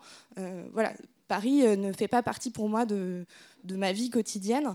Euh, et donc, euh, donc euh, voilà, j'en ai rien à faire. Et, et, vos, vos, transports, bah, ce serait mieux de, de d'avoir des transports de proximité plus intéressants. Et puis une autre idée qui, était, qui, a déjà été soulignée, mais c'est le fait que la commune, ça reste une échelle de référence pour un certain nombre de personnes. Donc c'était cette idée à, Sevran. Il y a une personne, Caddy, qu'on a rencontrée à, à Sevran, elle aussi, euh, qui elle a vécu à Londres, euh, qui a vécu à Lille et qui maintenant a choisi, euh, a eu un coup de cœur pour une maison à Livry à côté du parc de la Poudrerie. elle nous dit attention, moi j'aurais jamais habité à Sevran, encore moins à Sevran-Bodot. Par contre, je suis à 2 km à, Livry et, et, ça pour moi, je me sens chez moi à cet endroit-là. Euh, et puis on a Meite qui habite dans le 15e arrondissement, qui est dans un logement social. Et lui, son aspiration, c'est de venir habiter à Vitry. Rien à voir avec son travail parce qu'il habite à Saint-Denis. Mais euh, Vitry, il connaît, il aime bien, il a des cousins euh, qui habitent là. et donc ça fait des années qu'il demande à, changer de logement et à venir s'installer à Vitry. donc ça veut dire que, que, pour lui, Vitry, ça lui évoque quand même quelque chose qui n'est pas complètement indifférencié. donc ce qu'on retient de tout ça, c'est finalement il n'y a pas vraiment un grand récit collectif euh, du Grand Paris qui émerge de, tout ça, euh, que c'est avant tout euh, une très grande diversité, une multiplicité de récits individuels qu'on rencontre. Et qu'est-ce qui est intéressant peut-être justement, c'est de se rendre compte que ce territoire, il donne sa place, il permet d'accueillir tout, tous ces récits individuels, tous ces destins individuels, et que chacun arrive à y trouver sa place et des moyens d'existence. Euh, et que c'est ça qui est assez fascinant, c'est que aussi bien Nicole, qui est formatrice poids lourd, euh, que Meite, qui est agent de sécurité, euh, bah, ils trouvent tous les deux à faire quelque chose à Vitry, même si elle, elle habite à Sainte-Geneviève-des-Bois dans l'Essonne et que lui habite dans le 15e arrondissement. Et, et, pourtant, et pourtant, il y a bien une communauté de destin qui dit toutes ces personnes. je vais surenchérir sur cette question euh, du rapport au transport et je dirais même à la galère des transports. Euh, Janine, dont je parlais tout à l'heure, nous dit Moi, ça fait 37 ans que je vis l'enfer des transports en commun, que tous les matins, je prends trois RER. Euh, et, le fait de connaître, voilà, on a parlé du pass Navigo, le fait de connaître le RER, mais d'une manière générale, la, galère des transports, mais pas que des transports en commun, parce que, en particulier en deuxième couronne, l'usage de la voiture, il est encore extrêmement prégnant et c'est aussi une sacrée galère pour les personnes qui prennent leur voiture tous les matins. Euh, donc ça, c'est un premier élément de commun. Je vais rajouter quelques petits éléments à la liste qui a été euh, ébauchée par Léo tout à l'heure. Euh, le fait de connaître Paris, mais pas forcément le Paris des Parisiens, et pas forcément non plus le Paris des touristes, c'est peut-être un autre point commun de ces personnes qui habitent en banlieue. le fait, on a parlé de Montparnasse, Châtelet-Léal, la gare du Nord, c'est aussi des éléments qui font commun. Il y a une personne qui nous parlait des commerces qu'il y a dans la station de RER e de Nation. Euh, bah, c'est typiquement un usage de Paris qui est un usage de, transit euh, et donc qui concerne euh, ni les Parisiens ni les touristes, mais bien les banlieusards qui traversent, qui traversent la banlieue. et puis une autre deux autres petits éléments. la question donc, qui touche peut-être des sous-échelles du Grand Paris et qui font repère, c'est des grands centres commerciaux. Jérémy Catherine, parce qu'elle nous parlait du Val d'Europe et de Thiebel Espine, c'est quand même des centres qui en fait euh, attirent des personnes qui ont un rayonnement assez large euh, et qui sont des repères communs euh, et quotidiens et connus, et donc qui sont aussi des endroits où les personnes se croisent. et, puis, et puis des grands espaces de nature aussi qui font aussi commun à, des sous-échelles du Grand Paris, à l'image de la vallée de Chevreuse, à l'image du parc de la Courneuve, du parc de la Poudrerie, qui là aussi rassemblent des personnes.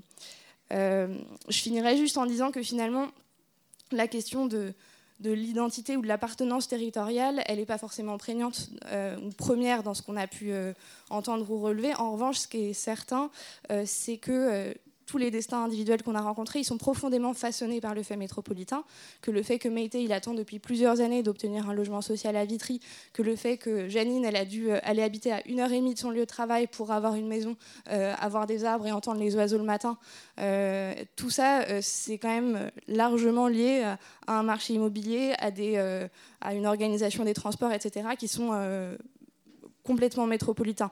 Et qu'à cet égard-là, euh, même sans euh, forcément avoir un sentiment d'appartenance commune, ou en tout cas euh, qui coïncide entre toutes les personnes qui vivent, qui travaillent, qui, traversent le Grand Paris, malgré tout, il peut y avoir une citoyenneté qui est formée par le fait d'avoir des intérêts et d'avoir une vie quotidienne qui est profondément façonnée par le fait métropolitain, et que ça, ça... Ça vaut la peine du coup de mener un certain nombre de débats publics à cette échelle-là, puisque c'est l'échelle qui est pertinente pour les mener je résiste pas à l'envie de, conclure en disant juste que euh, euh, a beaucoup parlé des récits qui sont produits euh, par le politique. Léo a fait une allusion tout à l'heure à ça, mais il y a des récits, des images qui sont produits, qui sont qui ont, une audience qui est infiniment plus importante que celle des, discours politiques officiels. Euh, en 2017, euh, la vidéo C'est nous le Grand Paris de Médine, je vous invite à la regarder si vous ne l'avez pas déjà fait, c'est 20 millions de vues sur YouTube. Euh, la métropole du Grand Paris en tant qu'institution, c'est à peu près 1000 abonnés, je crois, sur Facebook. Donc ça nous donne un peu une idée de, des, poids, en fait, de, de, ces images. Je manipule un peu les chiffres, mais, mais voilà. Merci.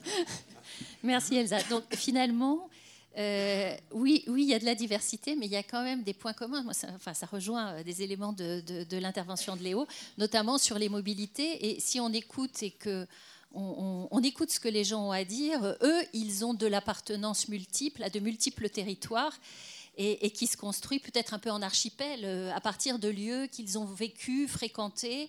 Et sans doute, ça nous invite à, aller écouter et voilà ce que, ce, que les gens, ce que les gens ont à dire.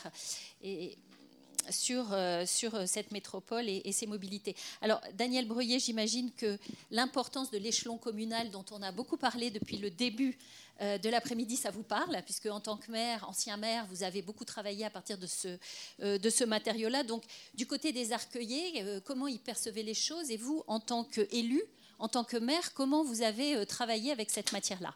Et puis après, on parlera du Grand Paris et de votre euh, euh, fonction de vice-président. Je vais faire trois remarques très rapides avec ce que j'ai entendu préalablement, puis, mon introduction. D'abord, je suis, comme ancien maire, très heureux d'avoir vu à quel point la question de la place de la commune dans les identités et dans les sentiments d'appartenance demeure puissante. Il y a un mouvement en place. Moi, je viens de ressortir les cahiers de doléances de ma commune en 1789. C'est très intéressant. Je vous invite à aller rechercher ceux de là où vous vivez parce que Là où nous vivons, qu'on appelle la banlieue, ce sont des villes qui ont une histoire, des villes, des villages qui ont une histoire longue, souvent sur la, la durée, et qu'on met dans ce propos uniforme de, banlieue, et que les gens revendiquent plutôt sur leurs spécificités. Bon, on peut discuter de ce que sont ces spécificités, j'en dirai un mot. deuxième remarque, c'est sur les, premiers euh, propos, la question de l'image. Euh, votre directeur général a ouvert en disant, euh, au fond, le Grand Paris, c'était une marque.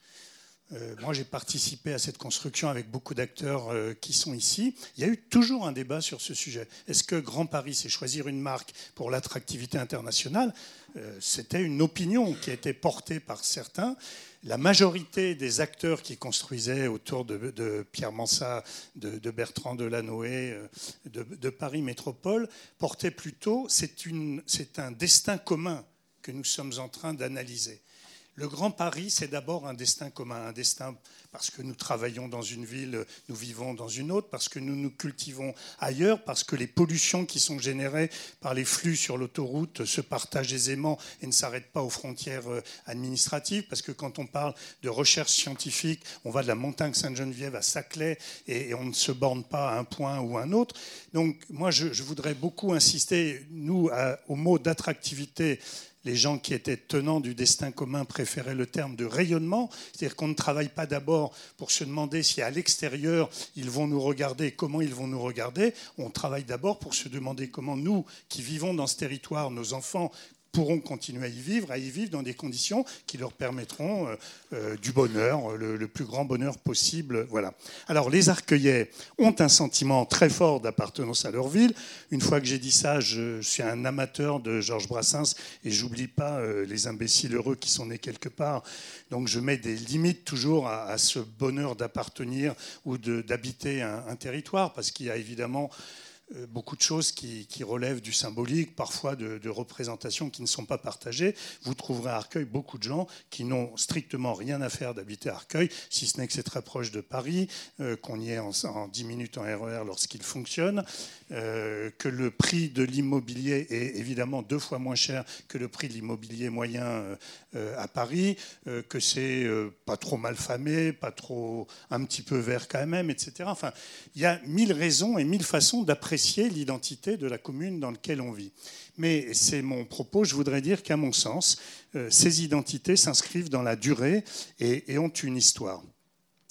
Dans, nos entretiens préalables, j'évoquais trois communes très proches, Gentilly, Arcueil et Cachan. En 1922, Arcueil et Cachan se sont séparés. C'était une vieille demande de Cachan qui datait de 1880, euh, hameau rattaché à la commune d'Arcueil. Pourquoi Cachan a demandé à se séparer? Parce que Arcueil s'était doté d'un maire communard. Euh, et donc, euh, pour Cachan, qui était Arcueil, était une ville de carriers et de blanchisseurs, plutôt une ville très ouvrière, avec euh, des records de tuberculose, avec la Bièvre tout à fait par les usages industriels, euh, rivière ouvrière elle-même. Cachan était plutôt un bourg paysan. Et donc les gens de Cachan disaient non, quand même, euh, être attachés à cette ville à, ce point radical et, rouge nous, nous, dérange beaucoup. leur demande a abouti en 1922. Mais c'est assez amusant de voir que donc Arcueil a été pendant 70 ans une ville communiste jusqu'à mon élection comme euh, maire. Euh, Gentilly, la ville d'à côté, était aussi une ville communiste et pourtant leurs histoires sont très différentes.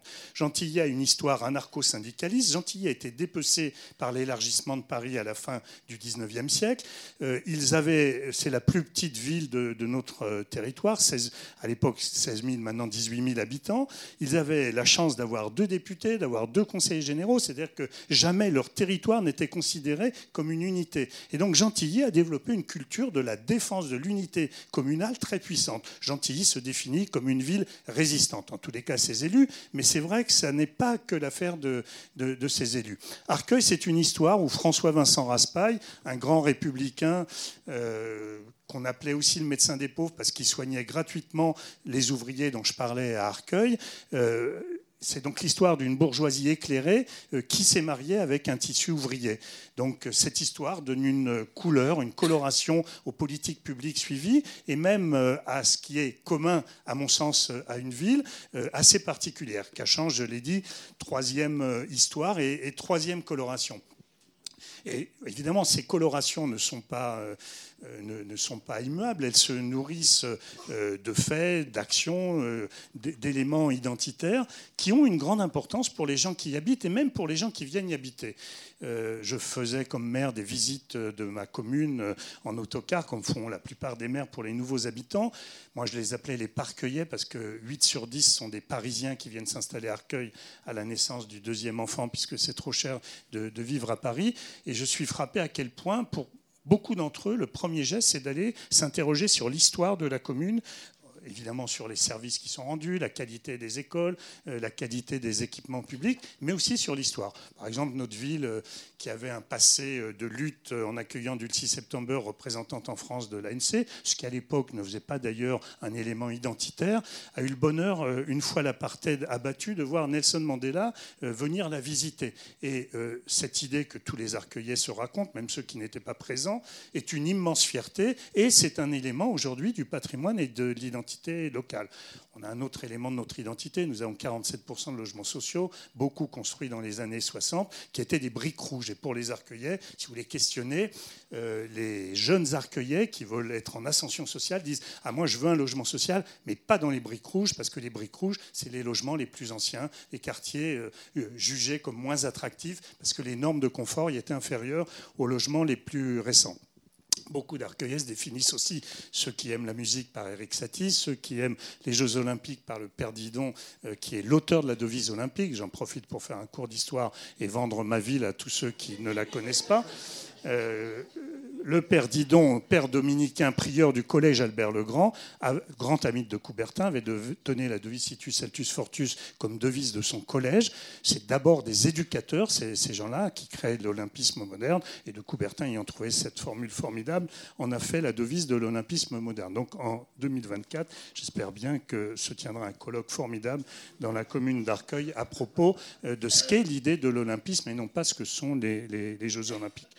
Voilà, donc tout ça pour dire qu'en fait, dans chaque ville, je, l'ai dit, vous, citiez tout à l'heure euh, un groupe de, rap, mais moi j'étais très jaloux euh, de la ville de Saint-Denis, qui a et une grande histoire ouvrière et la basilique, euh, quel mariage inouï, mais qui a aussi un, un slammer magnifique avec Grand Corps Malade, qui a fait une chanson sur Saint-Denis. Je rêvais d'avoir une chanson équivalente sur Arcueil pour montrer à quel point, au fond, nous avons une identité propre. Et la chanson de Grand Corps Malade est une définition de ce qu'est l'identité de, Saint-Denis. Donc oui, les communes ont une identité. Je crois que tous ceux qui imaginent qu'on pourrait se passer des échelons communaux euh, dans l'archipel institutionnel se trompent et ignorent aussi à quel point euh, tout ça, au fond, a peut-être quand même une grande importance. Et ce n'est pas par hasard si ces échelons sont ceux qui ont traversé euh, toutes les réformes institutionnelles sans jamais être trop bousculés, même si la période récente m'amènerait à d'autres commentaires.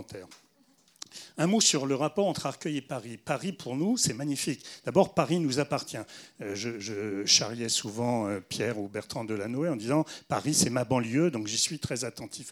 Hélas, ça n'est pas. Hélas, ça n'est pas vrai. Paris n'a jamais été la banlieue d'Arcueil. Je ne sais pas si elle le deviendra. Je ne le souhaite même pas d'ailleurs, parce que ce serait euh, démesuré. En revanche, cette proximité du volcan parisien quand vous êtes euh, arcueillais a des impacts euh, énormes. Lorsque j'étais enfant, j'habitais la Île-et-Roses, nous allions faire nos courses et nous allions au cinéma à la Porte d'Orléans.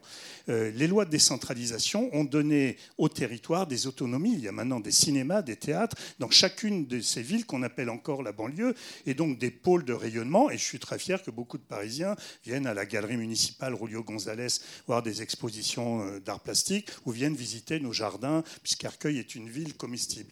Donc il y a euh, une immense attraction pour Paris et nous devons tous défendre Paris. Est-ce que pour autant le Grand Paris doit être Paris en plus grand? Eh bien moi je vais vous dire, je ne souhaite pas du tout euh, que les écoles ferment dans le Grand Paris, je ne souhaite pas du tout que les catégories modestes et les couches moyennes ne trouvent plus à s'y loger demain, comme c'est hélas le cas massivement dans Paris malgré les politiques euh, volontaristes sur le logement. Je ne souhaite pas que la gentrification chasse les catégories sociales les plus modestes toujours plus loin euh, de, ce cœur euh, de l'agglomération du, Grand Paris et de l'agglomération parisienne. Donc je souhaite que Paris soit euh, le plus vivace possible. les Arcueillais vont se promener sur les berges. Merci à Anne Hidalgo de les avoir piétonnisés. nous allons souvent dans les parcs parisiens parce qu'il n'y a pas de grand parc à Arcueil. Nous allons aussi au parc de Sceaux.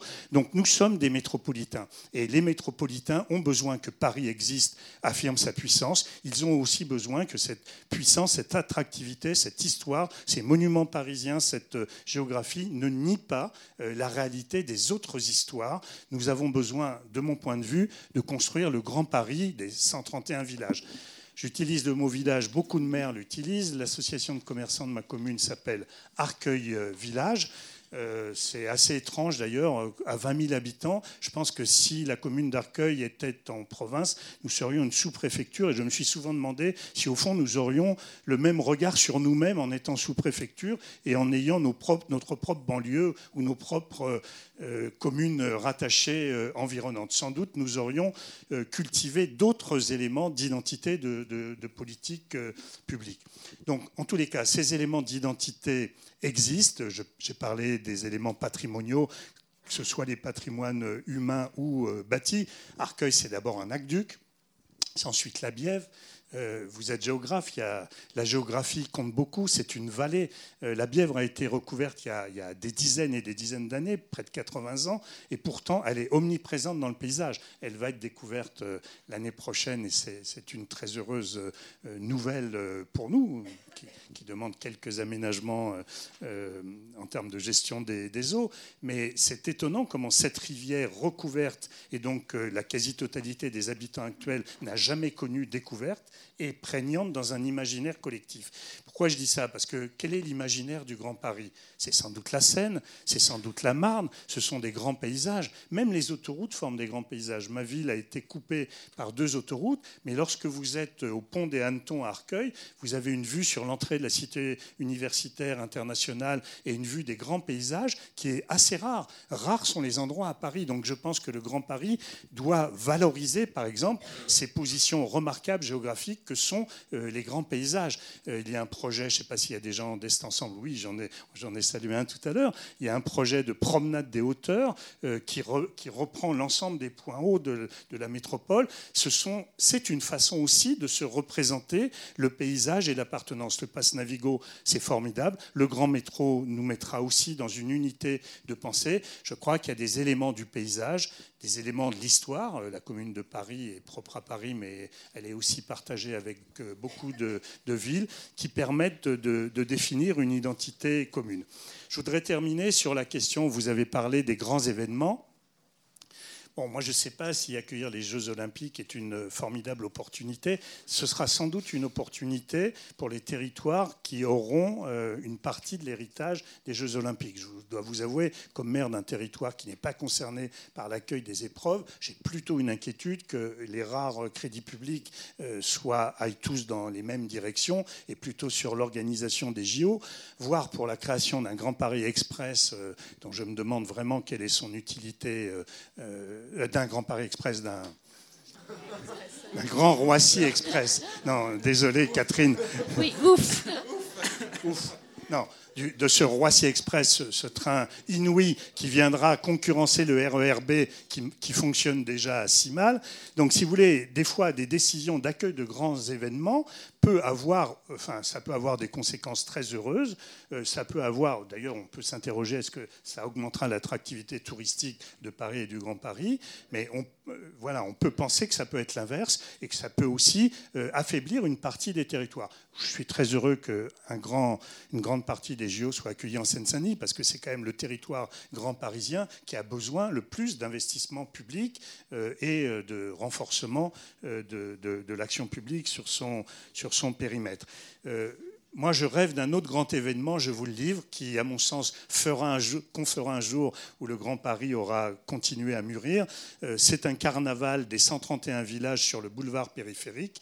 Imaginez donc chaque commune qui compose des 131 ou des 170 si demain le périmètre change, parce que franchement, ce débat sur le périmètre est un sujet assez ambigu pour qui pense la métropolisation. Mais imaginons demain que chaque village euh, vienne représenter euh, son, son char euh, et que le boulevard périphérique ne soit plus cette coupure immense qui nous fracture et qui permet aussi de se déplacer et de nous rassembler, mais soit un élément de vie majeur. En attendant, nous organisons des rencontres agricoles du Grand Paris, nous soutenons les promenades et les balades urbaines qui nous donnent à voir aussi ce paysage qui nous est commun et qui nous permet de découvrir découvrir aussi les villes voisines. Je crois que quelqu'un que vous interrogiez disait ben, quand on est à Sevran, on n'a pas forcément envie d'aller à Bondy. Eh bien, moi, j'espère que les Arcueillais auront envie d'aller à Créteil euh, ou à Antony et vice-versa, et que petit à petit, nous découvrirons ensemble les joliesses qui constituent notre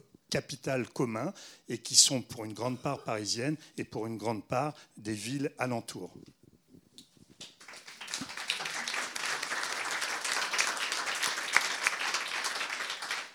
Euh, merci. On, va revenir sur euh, la dimension euh, métropolitaine avec Inlargure Paris. Et du coup, un ça donnera un écho à, ce que vous dites.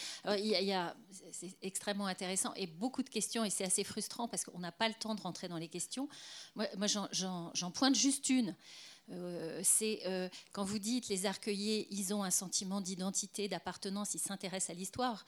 La question que j'ai envie de vous poser, mais je ne vais pas vous la poser, c'est euh, est-ce que dans d'autres communes d'Île-de-France, peut-être qui sont dans d'autres contextes territoriaux, par exemple de Seine-Saint-Denis, avec les flux dont parlait Léo tout à l'heure, est-ce qu'on retrouve cette même appétence à la compréhension de l'histoire? Est-ce que du coup, les, les, élus peuvent mettre en place les mêmes fabrications, les mêmes processus euh, pour faire de l'ensemble. Enfin, bon, euh, voilà, mais il y en a sans doute beaucoup d'autres et je suis sûre que vous avez euh, beaucoup de, questions en tête. Mais on continue, on avance et donc je vais passer la parole à euh, Maxime Caillard, qui est urbaniste et ville ouverte. Et donc Maxime, à ville ouverte aussi, une des spécificités, c'est que vous mettez en place des méthodes participatives et notamment vous travaillez à l'échelle du projet, mais aussi à l'échelle communale ou intercommunale euh, avec des, euh, et notamment sur des documents de planification type PLUI. Et donc, euh, on, aimerait que vous nous expliquiez comment vous travaillez, quelles sont les méthodes que vous utilisez pour construire un récit à cette échelle intercommunale. Pour, et comment vous vous mobilisez, en quelque sorte, vous, vous, vous mobilisez les, les, acteurs, les habitants notamment, mais pas uniquement. Le tout en 7 minutes. Merci. Parfait, on va faire, on va faire relativement vite. Euh, oui, l'idée c'est, euh, on va changer un peu de positionnement, on va, on va partir pas très, pas très loin d'ici, euh, dans la Somme, à une heure, une petite heure et demie, pour justement, c'est ce que vous dites, voir un petit peu la manière dont l'image, la mise en récit d'un territoire et la recherche d'une identité a pu guider une démarche de planification territoriale notamment euh, celle euh, du Val-de-Nièvre et environ, ancienne communauté du Val-de-Nièvre et environ, dans sa démarche d'élaboration de PLUI, donc échelle intercommunale. Alors, rapidement, je vais quand même présenter le territoire, malgré le, temps contraint, parce que c'est important justement de, présenter ce territoire-là, d'une part géographiquement et puis euh, historiquement, pour comprendre un peu la manière dont cette question d'image, de récit commun, c'est euh, euh, très rapidement, euh, je dirais, imposé à nous. Alors le Val de Nièvre environ, donc on est à une petite, petite 20-25 minutes, minutes d'Amiens, sur un territoire, territoire structuré sur, la, sur la vallée de la Nièvre qui prend appui sur la vallée de la Somme. territoire rural, rural qui constitue un espace principalement, je dirais, en, dehors des, des, grandes dynamiques métropolitaines. Hein, un espace non métropolisé, euh, et euh, un territoire euh, qui s'est constitué autour de son industrie. Une industrie qui s'est développée dès la seconde, période du, du 19e siècle autour du, travail du jute et qui a finalement structuré historiquement par son industrie le territoire. Donc autour de cette vallée de la Nièvre, euh, dont, je parlais, en la densifiant et en privilégiant l'installation des pôles d'emploi et euh, les, différents bassins de vie.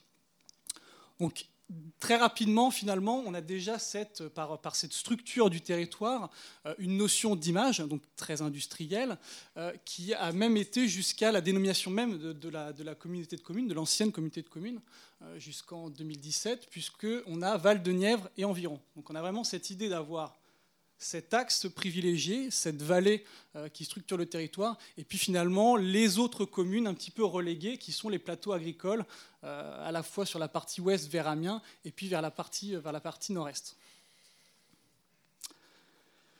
Tout va bien, je dirais, en termes de structuration euh, basée sur des dynamiques internes, tant que l'économie va bien. à partir des années 90, 90-2000, euh, après euh, justement le déclin de cette activité industrielle autour du, jute et de, la toile de jute, euh, après la succession de différentes industries qui sont venues s'implanter dans les bâtiments un peu emblématiques de, de l'activité Saint-Frère, qui était l'activité du jute, eh bien, on, a, on se retrouve avec une rupture finalement de cet équilibre territorial qui va conduire à laisser de véritables séquelles et on va voir que petit à petit, on va avoir une inversion de cette question d'image qui était déjà qui était déjà présente avec ce côté industriel. On parlait tout à l'heure de la brique rouge, euh, mais euh, c'était des éléments identitaires qui, qui, qui, structuraient le territoire. Et donc ce déclin, c'est une structuration basée sur les dynamiques internes, va avoir un véritable... Merci va avoir un véritable impact, d'autant plus que parallèlement, euh, Amiens, de manière plus large, la, métropole du, Grand Amiénois, va s'inscrire justement dans des dynamiques beaucoup plus larges, avec des rapports d'attractivité et de rayonnement qui vont, euh, euh, je dirais, dépasser très largement les échelles administratives.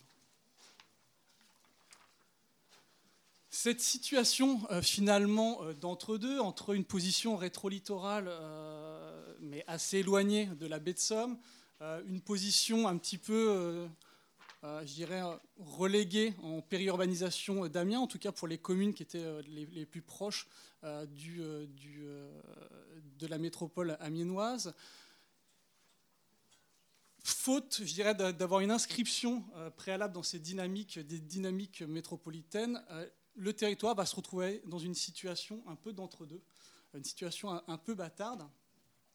Et dans le cadre de, l'accompagnement, justement, dans le cadre de la démarche et de l'accompagnement des élus, on a travaillé donc sur, différents types, euh, différentes approches, différentes séances de travail. Alors à la fois des choses très classiques, hein, sous la forme d'ateliers où on a, abordé des questions euh, à la fois thématiques, à la fois transversales, et puis des séances plutôt sensibles, euh, hors les murs, sous système de balade, balade urbaine, de visite, de de territoire, pour un petit peu croiser ces approches à la fois sensibles et puis plus factuelles d'analyse du territoire, d'analyse et d'état des lieux de ce territoire.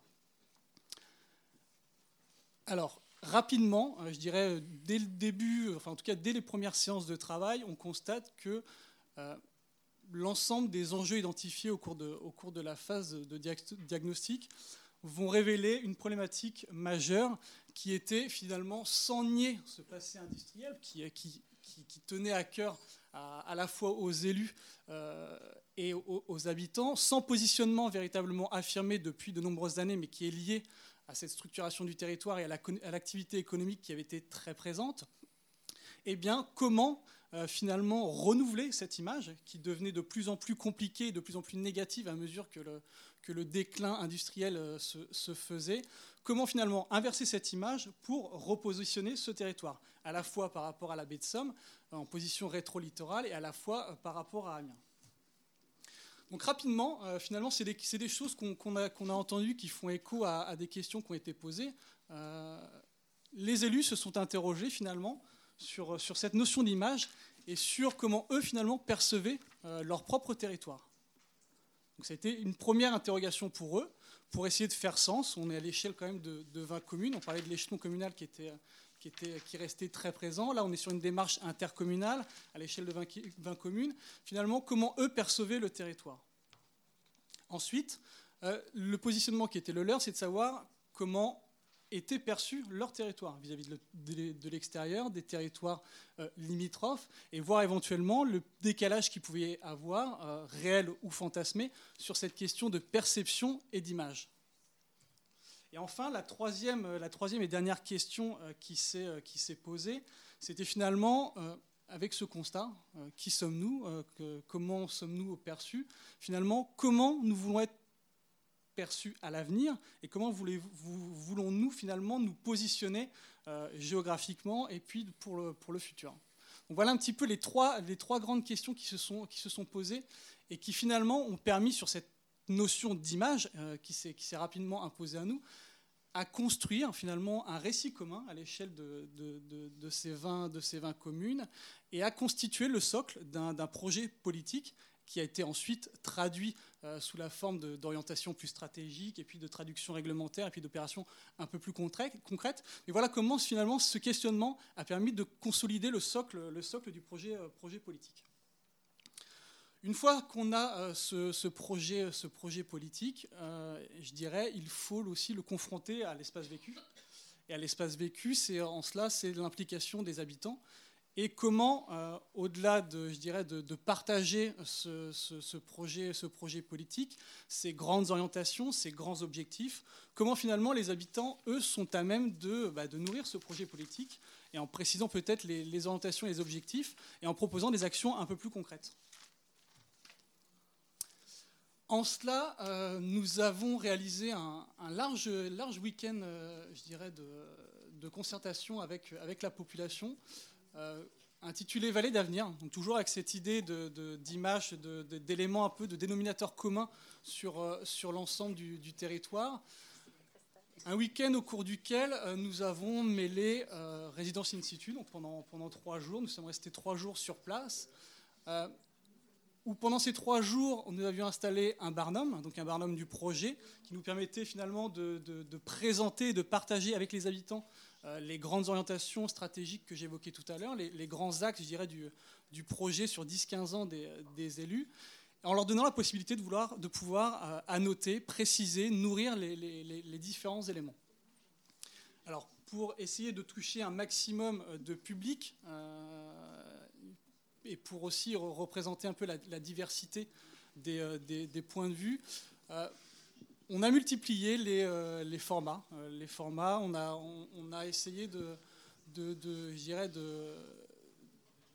profiter de l'arsenal de, séances de travail et de, méthodes d'animation qu'on peut avoir, en se basant déjà notamment sur une visite patrimoniale pour essayer de, faire voir le territoire euh, à lui-même, c'est-à-dire montrer un petit peu, s'appuyer sur les signaux faibles et sur les éléments, euh, les qualités euh, du territoire que les habitants ne connaissent pas forcément, qu'ils considèrent peut-être comme un, élément du quotidien. Donc commencer un petit peu à activer le renversement, le renversement d'image et faire valoir ces, éléments-là. Ensuite, une chasse au trésor. Qui peut paraître anodine, mais qui permet aussi de, pouvoir échanger avec les enfants, qui sont bien souvent euh, absents euh, des, différentes séances de concertation ou des, dirais des, emblématiques réunions publiques, qui sont un peu la caisse de résonance de, la concertation le, plus souvent. Et puis également un atelier débat au cours duquel on a pu aborder la thématique de l'animation hein, au, sens large, où étaient conviés à la fois quelques élus, euh, les commerçants, euh, également des associations, qui finalement euh, permettaient aussi, au-delà de, nourrir le projet et de, je dirais, de, partager ce, socle commun, qui permettaient aussi d'avoir d'entamer un rôle de facilitateur, de mise en réseau, et toujours dans cette idée de, de, de, s'appuyer sur les dynamiques existantes. Et je finis sur, sur cette dernier, dernier format qui avait été fait le, dernier jour, euh, autour justement, encore une fois, de ce dénominateur commun qui, euh, qui est la vallée et qui euh, fait écho à un problème de mobilité assez, assez important sur, sur, le territoire et qui finalement, donc un problème de mobilité qui est, qui aussi qui, qui, résonne avec cette identité industrielle et ce repli sur soi qui a existé pendant, pendant longtemps. L'idée, c'était finalement, encore une fois, de montrer un petit peu, de faire valoir cette, cette vallée et en faire une, une colonne, la colonne vertébrale euh, de, la mobilité sur le territoire. Elle est parcourue, cette vallée, par une ancienne voie ferrée. Et l'idée euh, qui a émergé au cours, au cours des échanges et des séances de travail avec les élus, c'est finalement de transformer cette, cette, cette, ancienne voie ferrée en véritable voie verte, donc à la fois pour un usage récréatif, donc toujours avec cette question de, repositionnement, notamment là, à, je dirais à, à, l'aune d'un vecteur touristique, et aussi en termes de mobilité du quotidien, puisque un faible taux de motorisation, euh, je dirais cette revalorisation de, la vallée permettait aussi aux habitants de pouvoir se déplacer et de rejoindre les principaux euh, pôles de commerce euh, ou, même, ou même d'emploi. Voilà rapidement comment, je dirais, la question de, l'image a structuré un récit, a permis de définir un socle et un projet politique pour, euh, pour le développement d'un territoire, euh, et puis jusqu'à finalement la, réalisation d'un projet un petit peu concret en, la réalisation de cette, voie verte. Voilà, je m'arrête là. Merci. Donc.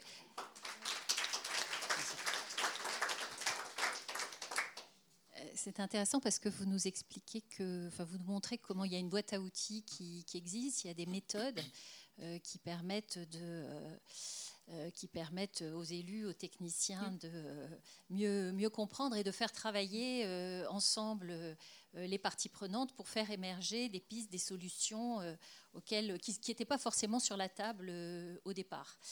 Euh, Inlinjure Paris, Vianney de Lourmes, Euh, vous aussi, euh, vous êtes. Bon, alors, position différente puisque euh, vous êtes.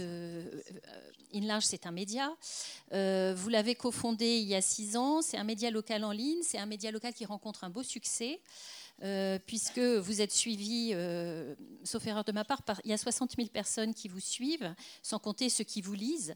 Euh, par exemple, sur le site de Libé, sans compter ceux qui ont lu votre guide, le guide des grands Parisiens, que vous avez copublié.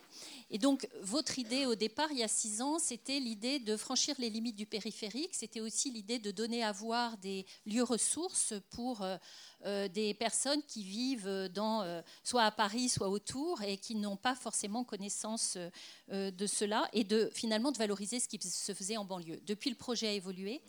et donc, est-ce que vous pouvez nous, nous, expliquer ce que vous avez fait et ce que vous allez faire? Avec, avec plaisir. Alors ça, c'est notre premier sommaire, en fait. Quand on crée le média il y a six ans, c'est un groupe de journalistes qui travaillent pour la presse nationale, c'est-à-dire parisienne. Euh, qui ne couvre bien sûr que Paris et la province. Et euh, entre les deux, bah, il y a un, truc qu'on traverse en TGV. Et donc, euh, ce groupe de journalistes qui travaillent pour RFI, Arte, 20 minutes, la région Île-de-France, ça c'était pas vrai. La région Île-de-France, c'est un très beau magazine qui couvrait très bien la région. Et donc, ce groupe de journalistes travaillait pour ces médias nationaux et vivait en banlieue et donc avait un double sujet. C'était un, se rendre service à soi-même, c'est-à-dire trouver l'information des sorties culturelles de Malakoff, euh, de Sevran, etc. Et puis raconter euh, un peu autrement euh, le Grand Paris vécu, en fait, avec cette, cette tâche originelle. on était encore adolescent, donc on, a commencé par s'opposer à Paris, parce que quand on veut prendre la parole, on est obligé d'oublier Paris qui est trop, trop, trop fort. Paris, c'est trop puissant. Donc pour pouvoir exister, il fallait virer Paris. On s'est un peu fait engueuler par Pierre Mansart plusieurs fois à ce propos. Mais maintenant, on a 6 ans, donc on est grand.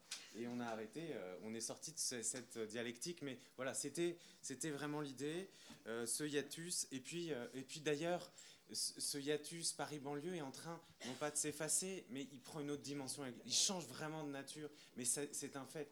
Depuis, enfin, s'il fallait trouver le jour où le bouquin de Bélanger euh, est sorti en, blanche, il s'appelait Le Grand Paris, s'est retrouvé sur les tables basses dans les appartements des beaux quartiers, on s'est dit, voilà, le Grand Paris, c'est un terme qui est un peu à tout le monde maintenant. Donc ça, oui, on pourrait trouver d'autres exemples moins anecdotiques, mais quand même, voilà.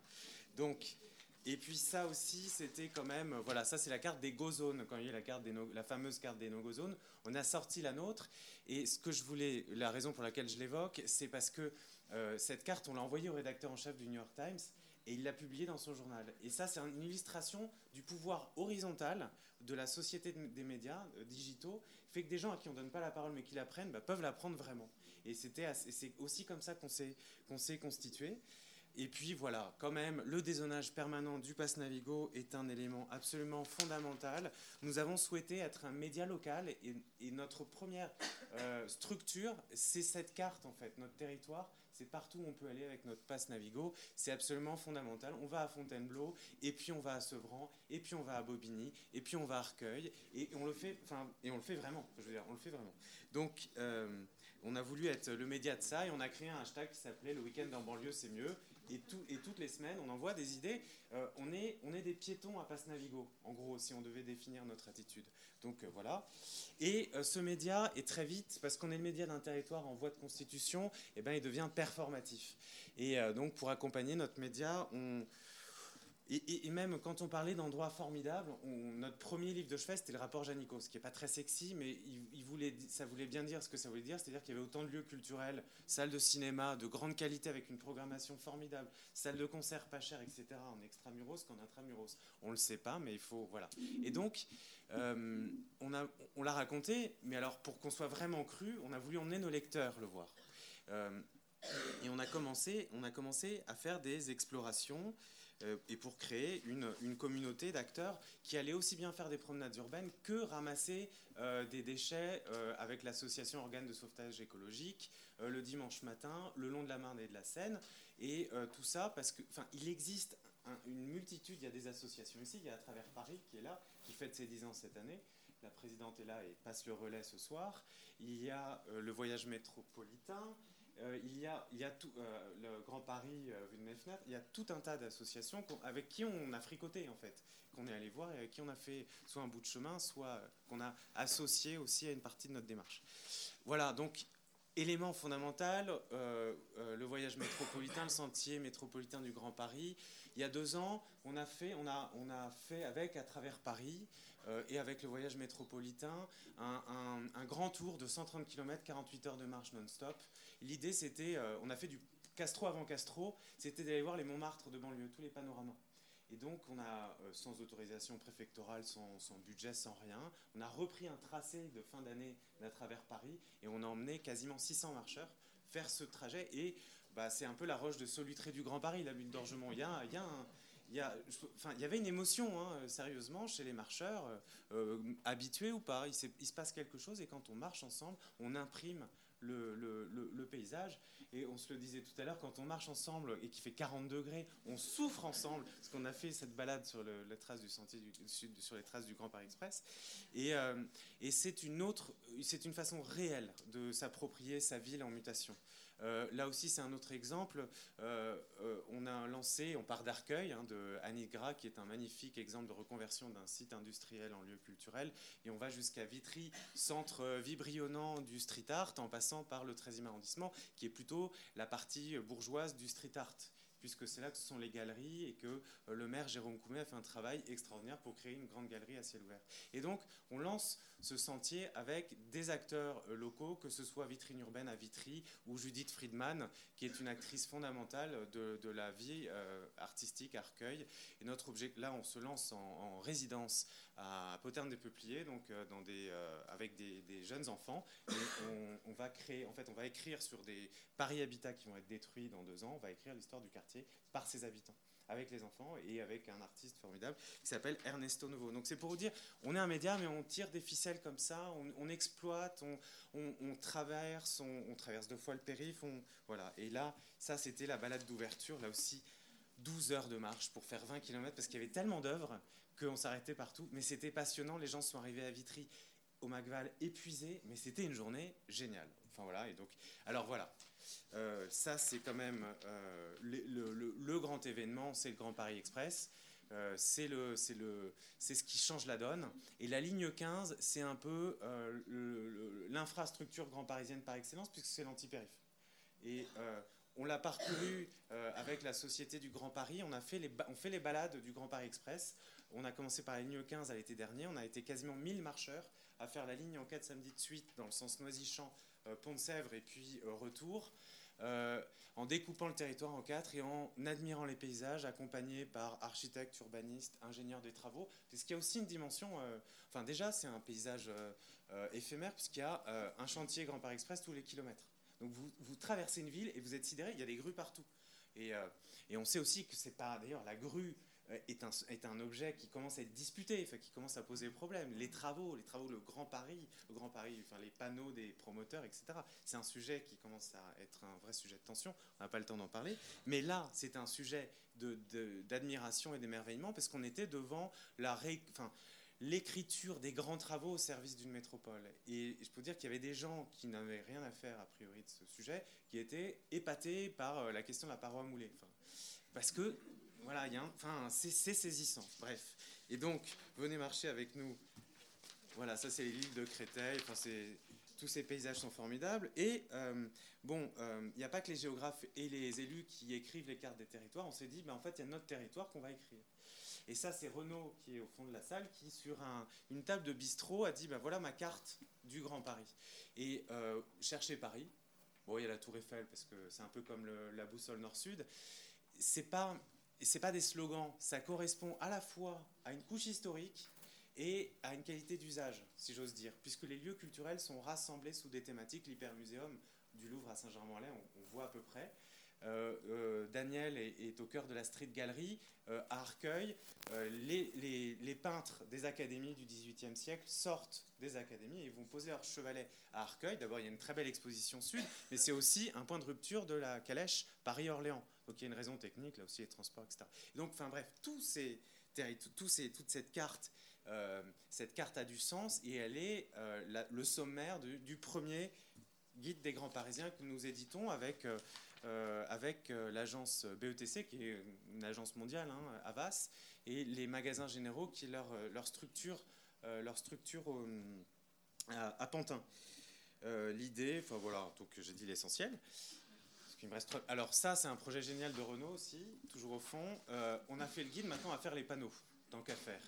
Euh, nous avons été euh, lauréats du, euh, concours de design, donc le concours de design du pavillon de l'Arsenal. Donc cette année, il y avait pas mal de, roches anti-voitures bélier, enfin des trucs qui montrent que la ville post-Bataclan est un peu, un peu dur. Nous, on arrivait avec notre petite histoire de panneau, on a dit, mais c'est simple, quand on est dans Paris, on veut savoir où est le parc de Sceaux quand même. Parce qu'on peut y aller en métro, en, RER en 10 minutes. Et, euh, et ben c'est... Voilà, donc on, a été accompagné par la ville de Paris qui a dit, mais évidemment, Eureka. Et donc ces panneaux, j'ai mis 04 2019, c'est un, peu, c'est un petit peu optimiste, mais ces 2019 sessions, on va en planter 50 dans Paris. On est trop fiers, voilà. Euh, alors voilà aussi quelque chose qui, fait partie du récit fondamental que nous portons avec euh, la métropole du Grand Paris et Daniel Breuillet en tout particulier.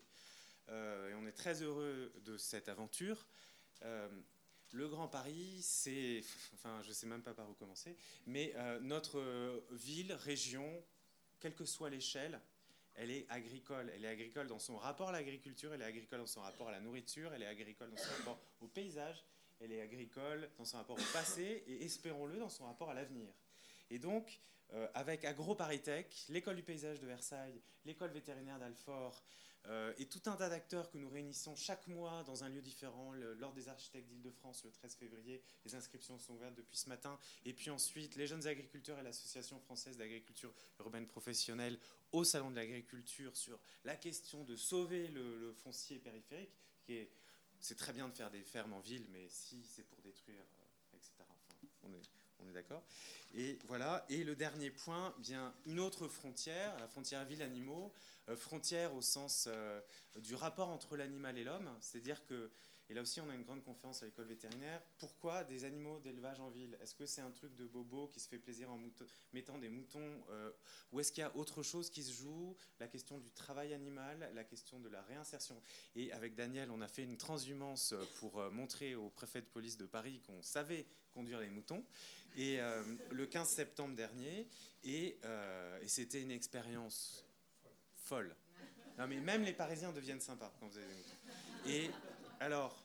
Oui, oui. Bloquer des voitures et que les gens ne vous klaxonnent pas. Faites n'importe quoi d'autre, euh, vous vous ferez insulter. Eh bien, les moutons, plutôt les bergers urbains, sont les fabricants de sourires dans l'urbanité. Là où ils passent, les gens s'arrêtent, font un selfie euh, avec le troupeau de moutons, et puis la photo du troupeau devant la géode. Ah C'est quand même, euh, dans, les imaginaires, pour le coup, il y, a un vrai sujet. Ah, c'est magnifique. Et donc on fait une transhumance ensemble. Vous êtes les bienvenus pour venir passer votre brevet de berger urbain amateur. C'est très compliqué de diriger des moutons parce que dès qu'ils sentent que vous êtes un peu faible, ils vous faussent compagnie. On part, et c'est atrocement difficile, on part de la basilique Saint-Denis, le 6... Comment? Sans chien, parce que le, préfet de police trouve ça un peu chaud. Donc, euh, euh, et, on part de la basilique Saint-Denis le 6 juillet. Euh, on va remonter le parc des hauteurs, on dort à Paris. Euh, on va dormir dans les, on va faire le parc des hauteurs euh, avec euh, différents lieux agriculturels, c'est-à-dire agriculture et culture sont vraiment mélangés. on dort dans la maison des projets de, Montreuil, on dort ensuite à l'école du Breuil, on va voir la ferme de Paris. Tout ça est extrêmement compliqué parce qu'il faut un protocole vétérinaire, je vous raconte même pas. Et, et on est en train de l'écrire, c'est-à-dire à chaque fois qu'on change de département, il faut que tout le troupeau soit inspecté. Ça va coûter une fortune. On va faire un, crowdsourcing. Donc euh, et, on va euh, parcourir la Bièvre, donc un paysage fondamental. On va euh, participer à la clôture de la biennale d'architecture du paysage au potager du roi. On va traverser, on va faire la balade des trois forêts, donc euh, Fosse Repose, Domaine national de Saint-Cloud, Bois de Boulogne, pour expliquer la place de l'arbre comme sujet, mais aussi comme élément paysager, mais aussi comme de Louis XIII à, Alphand. Enfin voilà, et ces moutons vont nous permettre, c'est une source de difficultés administratives colossales, vous imaginez, 75 autorisations administratives différentes, mais ça va ouvrir toutes les portes, c'est-à-dire l'imaginaire, et on va faire des rencontres formidables. Donc voilà, voilà un peu comment et, un média, finalement, essaye de créer une communauté, mais essaye de, transformer, de participer à plein de sujets. La question des quartiers populaires, la question de qui parle, la question de, euh, rapport est-ouest, enfin nord-sud, etc., qu'on ne peut pas évoquer. Puis on n'a pas réponse à tout. Mais voilà un peu comment on essaye d'écrire notre, notre, notre partition dans le truc choral qu'est le Grand Paris et la métropole.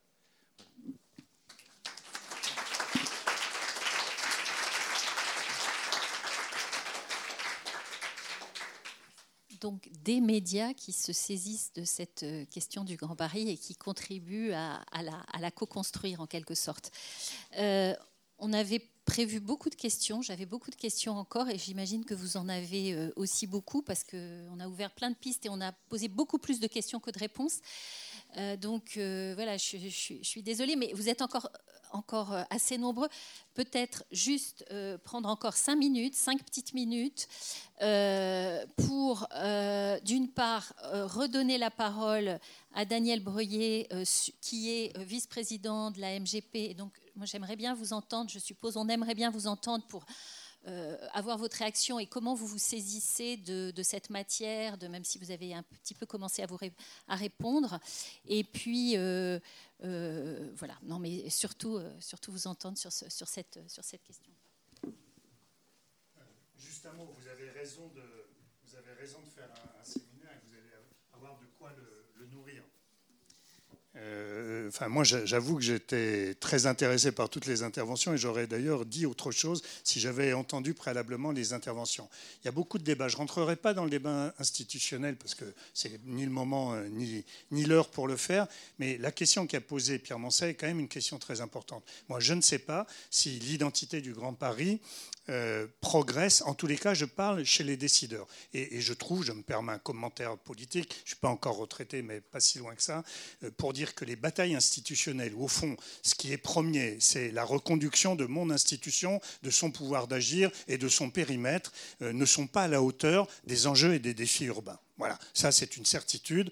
Alors très souvent, c'est difficile quand on est élu, parce que forcément, on défend l'institution puisqu'on y travaille, on y milite, on s'y engage, c'est qu'on a une pensée pour euh, cet espace euh, délimité institutionnel. Moi, j'ai été un vice-président d'un département qui a dit qu'on pouvait se passer éventuellement des, départements, mais c'est assez rare. En tous les cas, je trouve que l'entrée par la bataille institutionnelle est une très mauvaise entrée qui nous fait plutôt reculer, et que l'entrée par la pensée de la métropolisation, par les enjeux qui sont communs à telle partie du territoire. On, parle d'agriculture urbaine. La métropole du Grand Paris, 2% d'autosuffisance alimentaire, si elle ne se pense pas avec les territoires agricoles euh, euh, périurbains et même euh, au-delà, n'a aucune légitimité à, se penser. Bien sûr que ce dialogue doit, doit exister. Mais il y a aussi une, une réelle pensée de la zone dense et, des destins communs. On parlait à la zone à faible émission qui va être mise en place. Les enjeux de pollution ne sont pas les mêmes sur la zone dense et sur la région Alors c'est assez amusant de voir euh, comment chacun utilise les termes selon l'endroit d'où il parle. En tous les cas, cette question mériterait quand même un débat. Au fond, est-ce que les institutions, comment les institutions contribuent à améliorer euh, la réponse aux enjeux euh, de politique de la métropolisation? Et je trouve qu'il y aura sans doute pour chacun d'ailleurs à mettre un petit peu au passif, mais ce serait un service utile à rendre que de reparler des enjeux de la métropolisation plutôt que de la bataille des, des institutions. C'était une première remarque. La deuxième remarque, tout à l'heure, oublié de dire une chose. À propos de l'identité communale, je, voulais euh, évoquer le bateau de Thésée où ou le couteau de Jeannot, vous connaissez tout ça. Moi, je raconte souvent ça. Mon, père, qui était ouvrier, avait toujours un couteau dans sa poche, parce que quand on est ouvrier, on a un couteau dans sa poche pour, pour sa gamelle, pour le casse-croûte, etc. Bon, il l'a gardé pendant 60 ans. Quatre fois, il a cassé le manche et donc il a changé le manche. Trois fois, la lame était ébréchée, donc il a changé la lame, mais il a gardé le même couteau pendant 60 ans. L'identité communale, c'est exactement la même chose. Au fond, euh, le sujet dont on parle, moi j'ai parlé de François-Vincent Raspail, on est au 19e siècle, de, la Bièvre, elle, pour le coup, elle est là euh, depuis euh, des temps géologiques plus importants. Au fond, l'identité communale a, une, une persistance et une durée, et en même temps un renouvellement permanent je fais le pari que le Grand Paris euh, sera euh, aussi ce bateau de Thésée. Le bateau de Thésée, euh, les, Grecs l'avaient gardé en, souvenir et ils changeaient une pièce chaque fois qu'une pièce cassait. Et est-ce que quand toutes les pièces ont été changées, était-ce toujours le bateau de Thésée? Bon, c'est une question philosophique très intéressante pour qui construit la ville. C'est-à-dire qu'au fond, Paris est toujours Paris, mais évidemment, le Paris après Alphand n'est plus exactement le même qu'avant. Le rapport entre Arcueil et Paris est toujours un rapport entre une petite ville et puis euh, la ville capitale euh, a à, côté, mais ça n'est pas du tout la même chose avec le Grand Paris Express, euh, avec le RER, e avec les lois de décentralisation qui ont donné aux maires une capacité à agir, à porter des politiques publiques qui n'existaient pas euh, au préalable, avec euh, le fait que maintenant, quand on parle de déchets ou de cimetières, on négocie et, on ne se le fait plus imposer par une autorité supérieure. Donc, si vous voulez, cette question du, bateau de Thésée et de la façon dont l'identité, enfin la, la région parisienne est toujours la région parisienne, le Grand Paris sera sans doute toujours le Grand Paris, mais il ne sera jamais exactement ce qu'il était dix ans avant, cinq ans avant ou un an avant, est une question qui devrait nous faire réfléchir différemment, notamment dans cette bataille institutionnelle. Et, voilà. Et je dis pour ça, il y a des sujets fédérateurs. Euh, je crois que les paysages en, sont un. Ils ne sont d'ailleurs pas assez travaillés dans l'approche. J'espère que le Scott euh, mettra un sujet très puissant sur les trames vertes et bleues. Euh, là, enfin, des, des, architectes ont évoqué la, la place de la Seine, euh, évidemment dans, les imaginaires, les questions d'histoire, et puis les projets. Euh, vous me posiez une question sur Inventons la métropole. Moi, je ne crois pas qu'Inventons la métropole fasse métropole. Par contre, Inventons la métropole a une, chose très importante, c'est qu'elle donne à des territoires jusque-là euh, délaissés des investisseurs et des promoteurs euh, une attention, parce qu'en travaillant en groupe, on l'obtient, parce qu'aussi il y a des projets de développement des transports, mais elle permet une attention à des territoires qui jusque-là étaient des territoires malmenés, dont les images je veux juste finir un mot sur. Moi, je déteste la question de, l'image et du marketing. Je, vous le dis franchement, je, déteste cette conception du marketing. Parce que l'image d'une ville, euh, on doit la tirer d'abord de sa réalité, de son histoire, de la façon dont les hommes et les femmes vivent dans cette ville, des projets qu'elle porte dans, cette ville ou dans ce territoire. Hein. Le, terme de ville est trop réducteur. Donc la question de l'image, quand on fait du marketing et qu'on vend ça comme on vend un savon, ou euh, par exemple Total qui vendait euh, sa marque en faisant un voilier, euh, l'industrie la plus polluante au monde vend sa marque en faisant un voilier qui traverse les Bon, moi, je, déteste ça. Par contre, la question des identités euh, métropolitaines est une question très intéressante. Oui, nous sommes une métropole des flux, une métropole de la vitesse. Les gens, les provinciaux qui viennent euh, à Paris euh, s'aperçoivent bien de ça. D'ailleurs, les Parisiens parfois ont envie de partir parce que cette vitesse finit par être excessive aussi dans la qualité de vie. Donc voilà, moi mes deux remarques, c'était premièrement, regardons plutôt les enjeux de la métropolisation et la façon dont chacun euh, peut y concourir, les attentes de nos concitoyens. On en a, euh, vous en avez parlé, on en a peu parlé de la façon d'associer les citoyens. À part Paris Métropole, je crois que jamais l'effort n'a été fait d'associer les citoyens à la construction de ce qu'est la métropole. Et pourtant, ils disent des choses très importantes dans euh, les entretiens et les, rendez-vous qu'avait construit Paris Métropole. Par exemple, à Arcueil, ils disent euh, c'est formidable de pouvoir être Paris, au fond, d'avoir toutes ces aménités, mais est-ce que demain mes enfants pourront continuer à vivre à Arcueil ou est-ce qu'ils seront chassés? Remarque, je l'ai entendu à Malakoff, je l'ai entendu à Vitry, je l'ai entendu dans énormément de, collectivités. Donc, associer les citoyens à cette construction du Grand Paris, c'est peut-être une façon de rendre les élus plus intelligents en leur permettant de sortir de leur bataille euh, de périmètre et de défense institutionnelle et de se resituer sur les attentes sociales, sur les besoins de développement partagé, sur les besoins d'équité territoriale, sur les besoins d'écologie et de réponse aux enjeux climatiques j'ai pas beaucoup parlé et je serais malheureux de ne pas quand même en dire un mot, qui sont quand même pour la métropole du Grand Paris un des défis majeurs quand il y a plus 6 degrés dans les balades urbaines parce qu'on est en zone extrêmement minéralisée. C'est un sujet d'avenir pour nous, pour nos enfants et pour nos petits-enfants. Voilà.